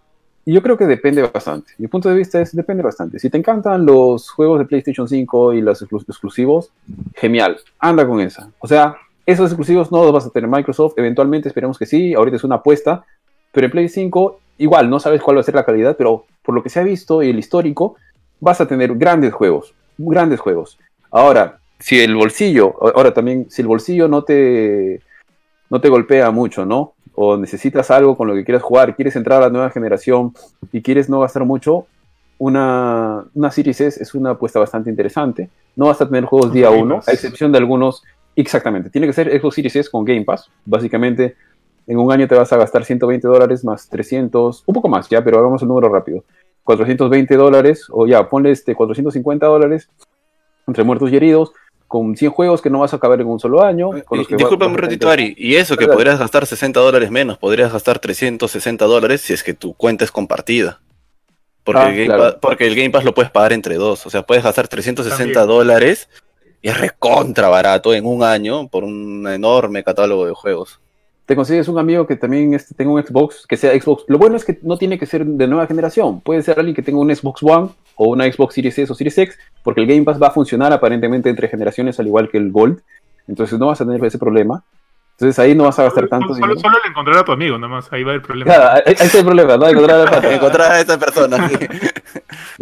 Entonces, por ahí es saludable. O sea, para un padre de familia que vea esto y, a un niño que le interese jugar, no sé, Fortnite, Call of Duty, etcétera, o, PES, que tal vez no sean juegos recomendados para niños, este, por si acaso, este, es una buena opción. Eh, técnicamente, la Series X eh, parece ser. Este, técnicamente, en papel, la Series X es mejor. Eh, es más rápida, es más potente y demás. O sea, no hay vuelta que darle. Sony está buscando algunos diferenciales, destacar por algunos diferenciales, que es la memoria, el SSD que es bastante importante, o sea, creo que es el doble de la velocidad que tiene el SSD de Microsoft, y el mando, el DualSense, que sí parece que le ha metido bastante chamba. A mí me, queda, me queda todavía algunas dudas respecto a qué tan, qué tan importante puede ser, porque digamos, el Nintendo también hizo mucha bulla con su HD Rumble, o no sé si le llamaron así, de los Wii, de los Joy, de los Joy-Cons, del Nintendo Switch, pero al final esa super tecnología de, de vibración no, no pegó, al menos no se desarrolló tan, tanto como esperábamos, como, como se pensó. Entonces, mi punto de vista es que depende, ¿no? depende mucho de cada usuario, depende mucho de tu bolsillo, depende mucho de los juegos que quieras o de la experiencia que quieras tener. Creo que ambas son muy buenas opciones, muy buenas opciones. Microsoft le ha, le no, no equiparado a nivel de exclusivos, pero sí le está haciendo una competencia bastante fuerte. Y lo que dijo Johan es importantísimo. No es, aún así, 300 dólares no es un desembolso no es pues este, un pan con mantequilla, ¿no? O sea, te cuesta, te va a costar y lo que menos quieres es que tu inversión o tu gasto se, se perjudique, tengas algún tipo de garantía por ello. Entonces, también ahí tiene un punto, al menos en Perú, tiene un punto a favor de todas maneras PlayStation, ¿no? Aunque a veces he visto en Phantom, eh, Xbox One, así, obviamente pues hay una Xbox One así, no sé si, no sé cómo harán, pero también hay esas opciones, ¿no? Y si es mucho más caro, obviamente, en, retail que, el precio de Estados Unidos, etcétera, pero estás pagando pues un, plus ahí, ¿no? No sé ustedes, chicos, ¿qué, piensan, qué opinan? Mira, Ari, yo estoy, o sea, comparto mucho de lo que piensas, pero también voy a ser franco. Considerando todo, considerando cómo se está moviendo la industria, hacia dónde está apuntando, y, o sea, para no hacerla muy larga, eh, pucha, yo invertiría en una PC ahorita. invertiría en una PC. ¿eh? Los juegos de Sony PlayStation están, están, bueno, creo que ya, o sea, ya, ya, hay juegos de Sony PlayStation que recién de esta generación han comenzado a salir en PC y siento que no va a ser algo que se va a tener ahí. Es algo que va a seguir, va a seguir. Está bien comprarte una Play 5. Yo creo que ahorita, o sea, si quieres jugar los juegos eh, de exclusiva, a primera mano, qué sé yo, cómprate tu Play 5 y si puedes, bravazo. Eh, si no, cómprate una Xbox como dice Ari, ¿no? Pero al final siento que todo se reduce a que, a que, a que todo se va a mover a través de servicios y, creo que el, mejor maquinón que puedas tener para jugarlo una PC sería ahorita lo más conveniente. Ahora, sin, ahora, obviamente esto también va a perder fuerza en el tiempo, ¿no? Porque la idea es que puedas jugar estos aplicativos a través de tu celular o de tu, de tu, de tu, de tu tele, qué sé yo, y todas las consolas, incluidas las PC, creo que van a pasar a un segundo plano, tercer plano. Las consolas antes, obviamente, van a morir antes, pero ahorita creo que yo invertiría en una PC y en una PlayStation 5. PlayStation 5, ¿por qué? Por sus exclusivos, y la PC porque obviamente este, ahí se dirige todo ahorita. Esa sería mi, mi, mi impresión. Chicos, Curchín, Benito. Yo, A ver. bueno, yo igual. Dale, que- Benito, dale, dale. Sí, sí, sí. Bueno, yo ya tengo la PC. por ese lado, este, yo creo que iría por una PlayStation 5. Muchos de los juegos de Xbox están en PC. Este, hay mucho crossplay que ya anunciado por el lado de EA Play. O sea, tengo que hacer todo el trámite nada más para sacar la- el, el Game Pass para PC porque no es tan sencillo en Perú, porque no está activado. Es todo un tema ese. Creo que ahí sí eh, tiene que hacer algo para globalizarse mejor el Game Pass y no tener que estar haciendo artilugios para poder comprarlo en otro país. Este, pero si yo iría por una Play, sí iría por una PlayStation 5 porque obviamente hay exclusivos que sí me gustaría ver este en, en una pantalla grande. Eh, considero que jugar en consola tiene una facilidad en el sentido de que mm, eh, creo que es un tema más psicológico, podría decirlo. No, no, no sé si aventurarme a usar ese término, pero cuando tú te sientas en una computadora, sobre todo si tienes un trabajo de computadora de oficina, este, como que lo relacionas mucho a eso y es distinto sentarte en el sillón, sentarte en tu, co- en tu tele de 70 pulgadas y ponerte a jugar ahí, ¿no? Y presionar un botón y, y ponerte a jugar, ¿no? Y con O, o de carga- despertar y chorreado en tu cama a jugar. pues. Es más cómodo, es más cómodo. Es más cómodo, claro, y, y jugar en tu cama, aunque eso yo diría que más lo hace la Switch, ¿no? Que, que, que una consola, pero al menos este... eh, o sea, sentarte en tu sala y ponerte a jugar y, darle el mando a alguien más para que te acompañe es más sencillo que hacerlo en PC. Es, más, es mejor el couch cooperativo en, en una consola que en una PC. Y yo creo que algo que te ofrece algo diferente si es que ya tienes una PC gamer es una PlayStation y en este caso la PlayStation 5 que la verdad yo si la compro la compraría todavía a finales del 2021 eh, esperando que los precios se normalicen un poquito Chévere, Benito. A ver, ah, yo creo que sí, no, las computadoras tienen ya otro presupuesto, no estamos hablando del presupuesto que tienen las consolas. Pero si estuvieras entre dos consolas, usualmente he recomendado la, siempre he recomendado la Play 4 por encima del Xbox One. Yo tengo Xbox One. Pero viendo que ahorita está tan parejo y todas las facilidades, usualmente uno da un consejo o viceversa, ¿no? Alguien pide un consejo cuando siente que hay alguna que no vale su precio, ¿no? O no estás muy informado y no quieres comprar la que no te va a convenir, o no quieres comprar una que del otro lado hay otra que hace mil veces más cosas o te ofrece muchas más cosas. Creo que a esta altura del, del partido, no sé, te digo, no, porque no voy a ser que mañana salga, no sé, Sony compró Konami, una vaina así, o compró Capcom, ¿no? Pero al día de hoy, creo que cómprate la que te guste. O sea, no vas a perder con ninguna. O sea, si, si tu tema es el de que quieres ahorrar, cómprate la Serie 6, no te sientas mal y no te sientas menos ni nada, porque ya vas a tener un catálogo gigante. Si te vas a. Si lo que quieres dar ese es el salto de la potencia, cómprate la Serie 6. O sea, hay, hay para todos. Si lo que quieres son los exclusivos, si en sí quieres jugar este. Digamos, los mejores juegos de los últimos años, tienes que comprar la Play 5. O sea, si quieres jugar el, el God of War, eso. O sea, pero cómprate lo que quieras, porque si te compras la, la Series X, la Series S o la Play 5, vas a ganar con cualquiera de todas. O sea, yo creo que ahorita está muy equiparado, ¿no? No es como en la generación anterior que sí era cómprate un Play 4. No hay juegos a ese nivel del otro lado, no es que vayan a salir, no van a salir. Los estudios recién van a botar los juegos en dos, tres años. Y porque ya tienen dos años atrás trabajando. Entonces, ahorita cómprate la que te va feliz. No, hay, no, no va a haber eso de que, pucha, más adelante, ¿sabes qué? No, mi, mi consola se fue al, al tacho porque la otra sacó los mejores juegos. O mi consola se fue al tacho porque los juegos son muy caros y no puedo gastarme mil soles comprando tres juegos al, año. Porque en realidad la verdad es, es esa, ¿no? Ahorita cómprate, o sea, está tan pareja la competencia que mi consejo es cómpranse las que, pucha, la que tienen en mente y con las que se sientan cómodos. Y nada más, muchachos, creo que ya ha sido, este, hemos hablado bastante sobre la, sobre la competencia entre Microsoft y PlayStation. Y, y nada, mi conclusión final es que cómprate la que te haga feliz ahorita. Está muy parejo. Listo, tíos. Creo que ha sido una charla, un podcast larguito, bastante interesante. Eh, me ha gustado bastante. El tema ha sido muy, muy bueno. Han habido bastantes temas, bastantes aristas para cada tema. Eh, finalmente, ya cerramos. Ha sido un gusto tenerlos en esta semana. No sé si alguno quiere agregar algo más antes de despedirnos. No, No, perfecto, chicos. Entonces, ha sido un gusto tenerlo esta semana. Ya arrancó la primavera. Bueno, no está muy soleado el día de hoy, pero esperemos de que esto ya empiece a, a salir un poquito más del sol, a calentar un poquito más el ambiente. Vienen las fiestas, esperemos que todos se encuentren bien en casa, este, saludables, cuídense mucho. Ya esta situación va, va a pasar, ya cada vez falta menos. Piensen que cada día es un día menos de, de esta situación complicada y que todos vamos a estar este, tranquilos, contentos con nuevas consolas. Cuídense mucho. Eh, me despido. Hasta luego, hasta la próxima semana. Eh, Johan, Curchín, Benito. Chao, chao, nos vemos, chicos. chao, gente. Muchas gracias por habernos acompañado. Nos vemos la próxima semana. Gracias. La próxima semana. Chao, chao. Chao, chao.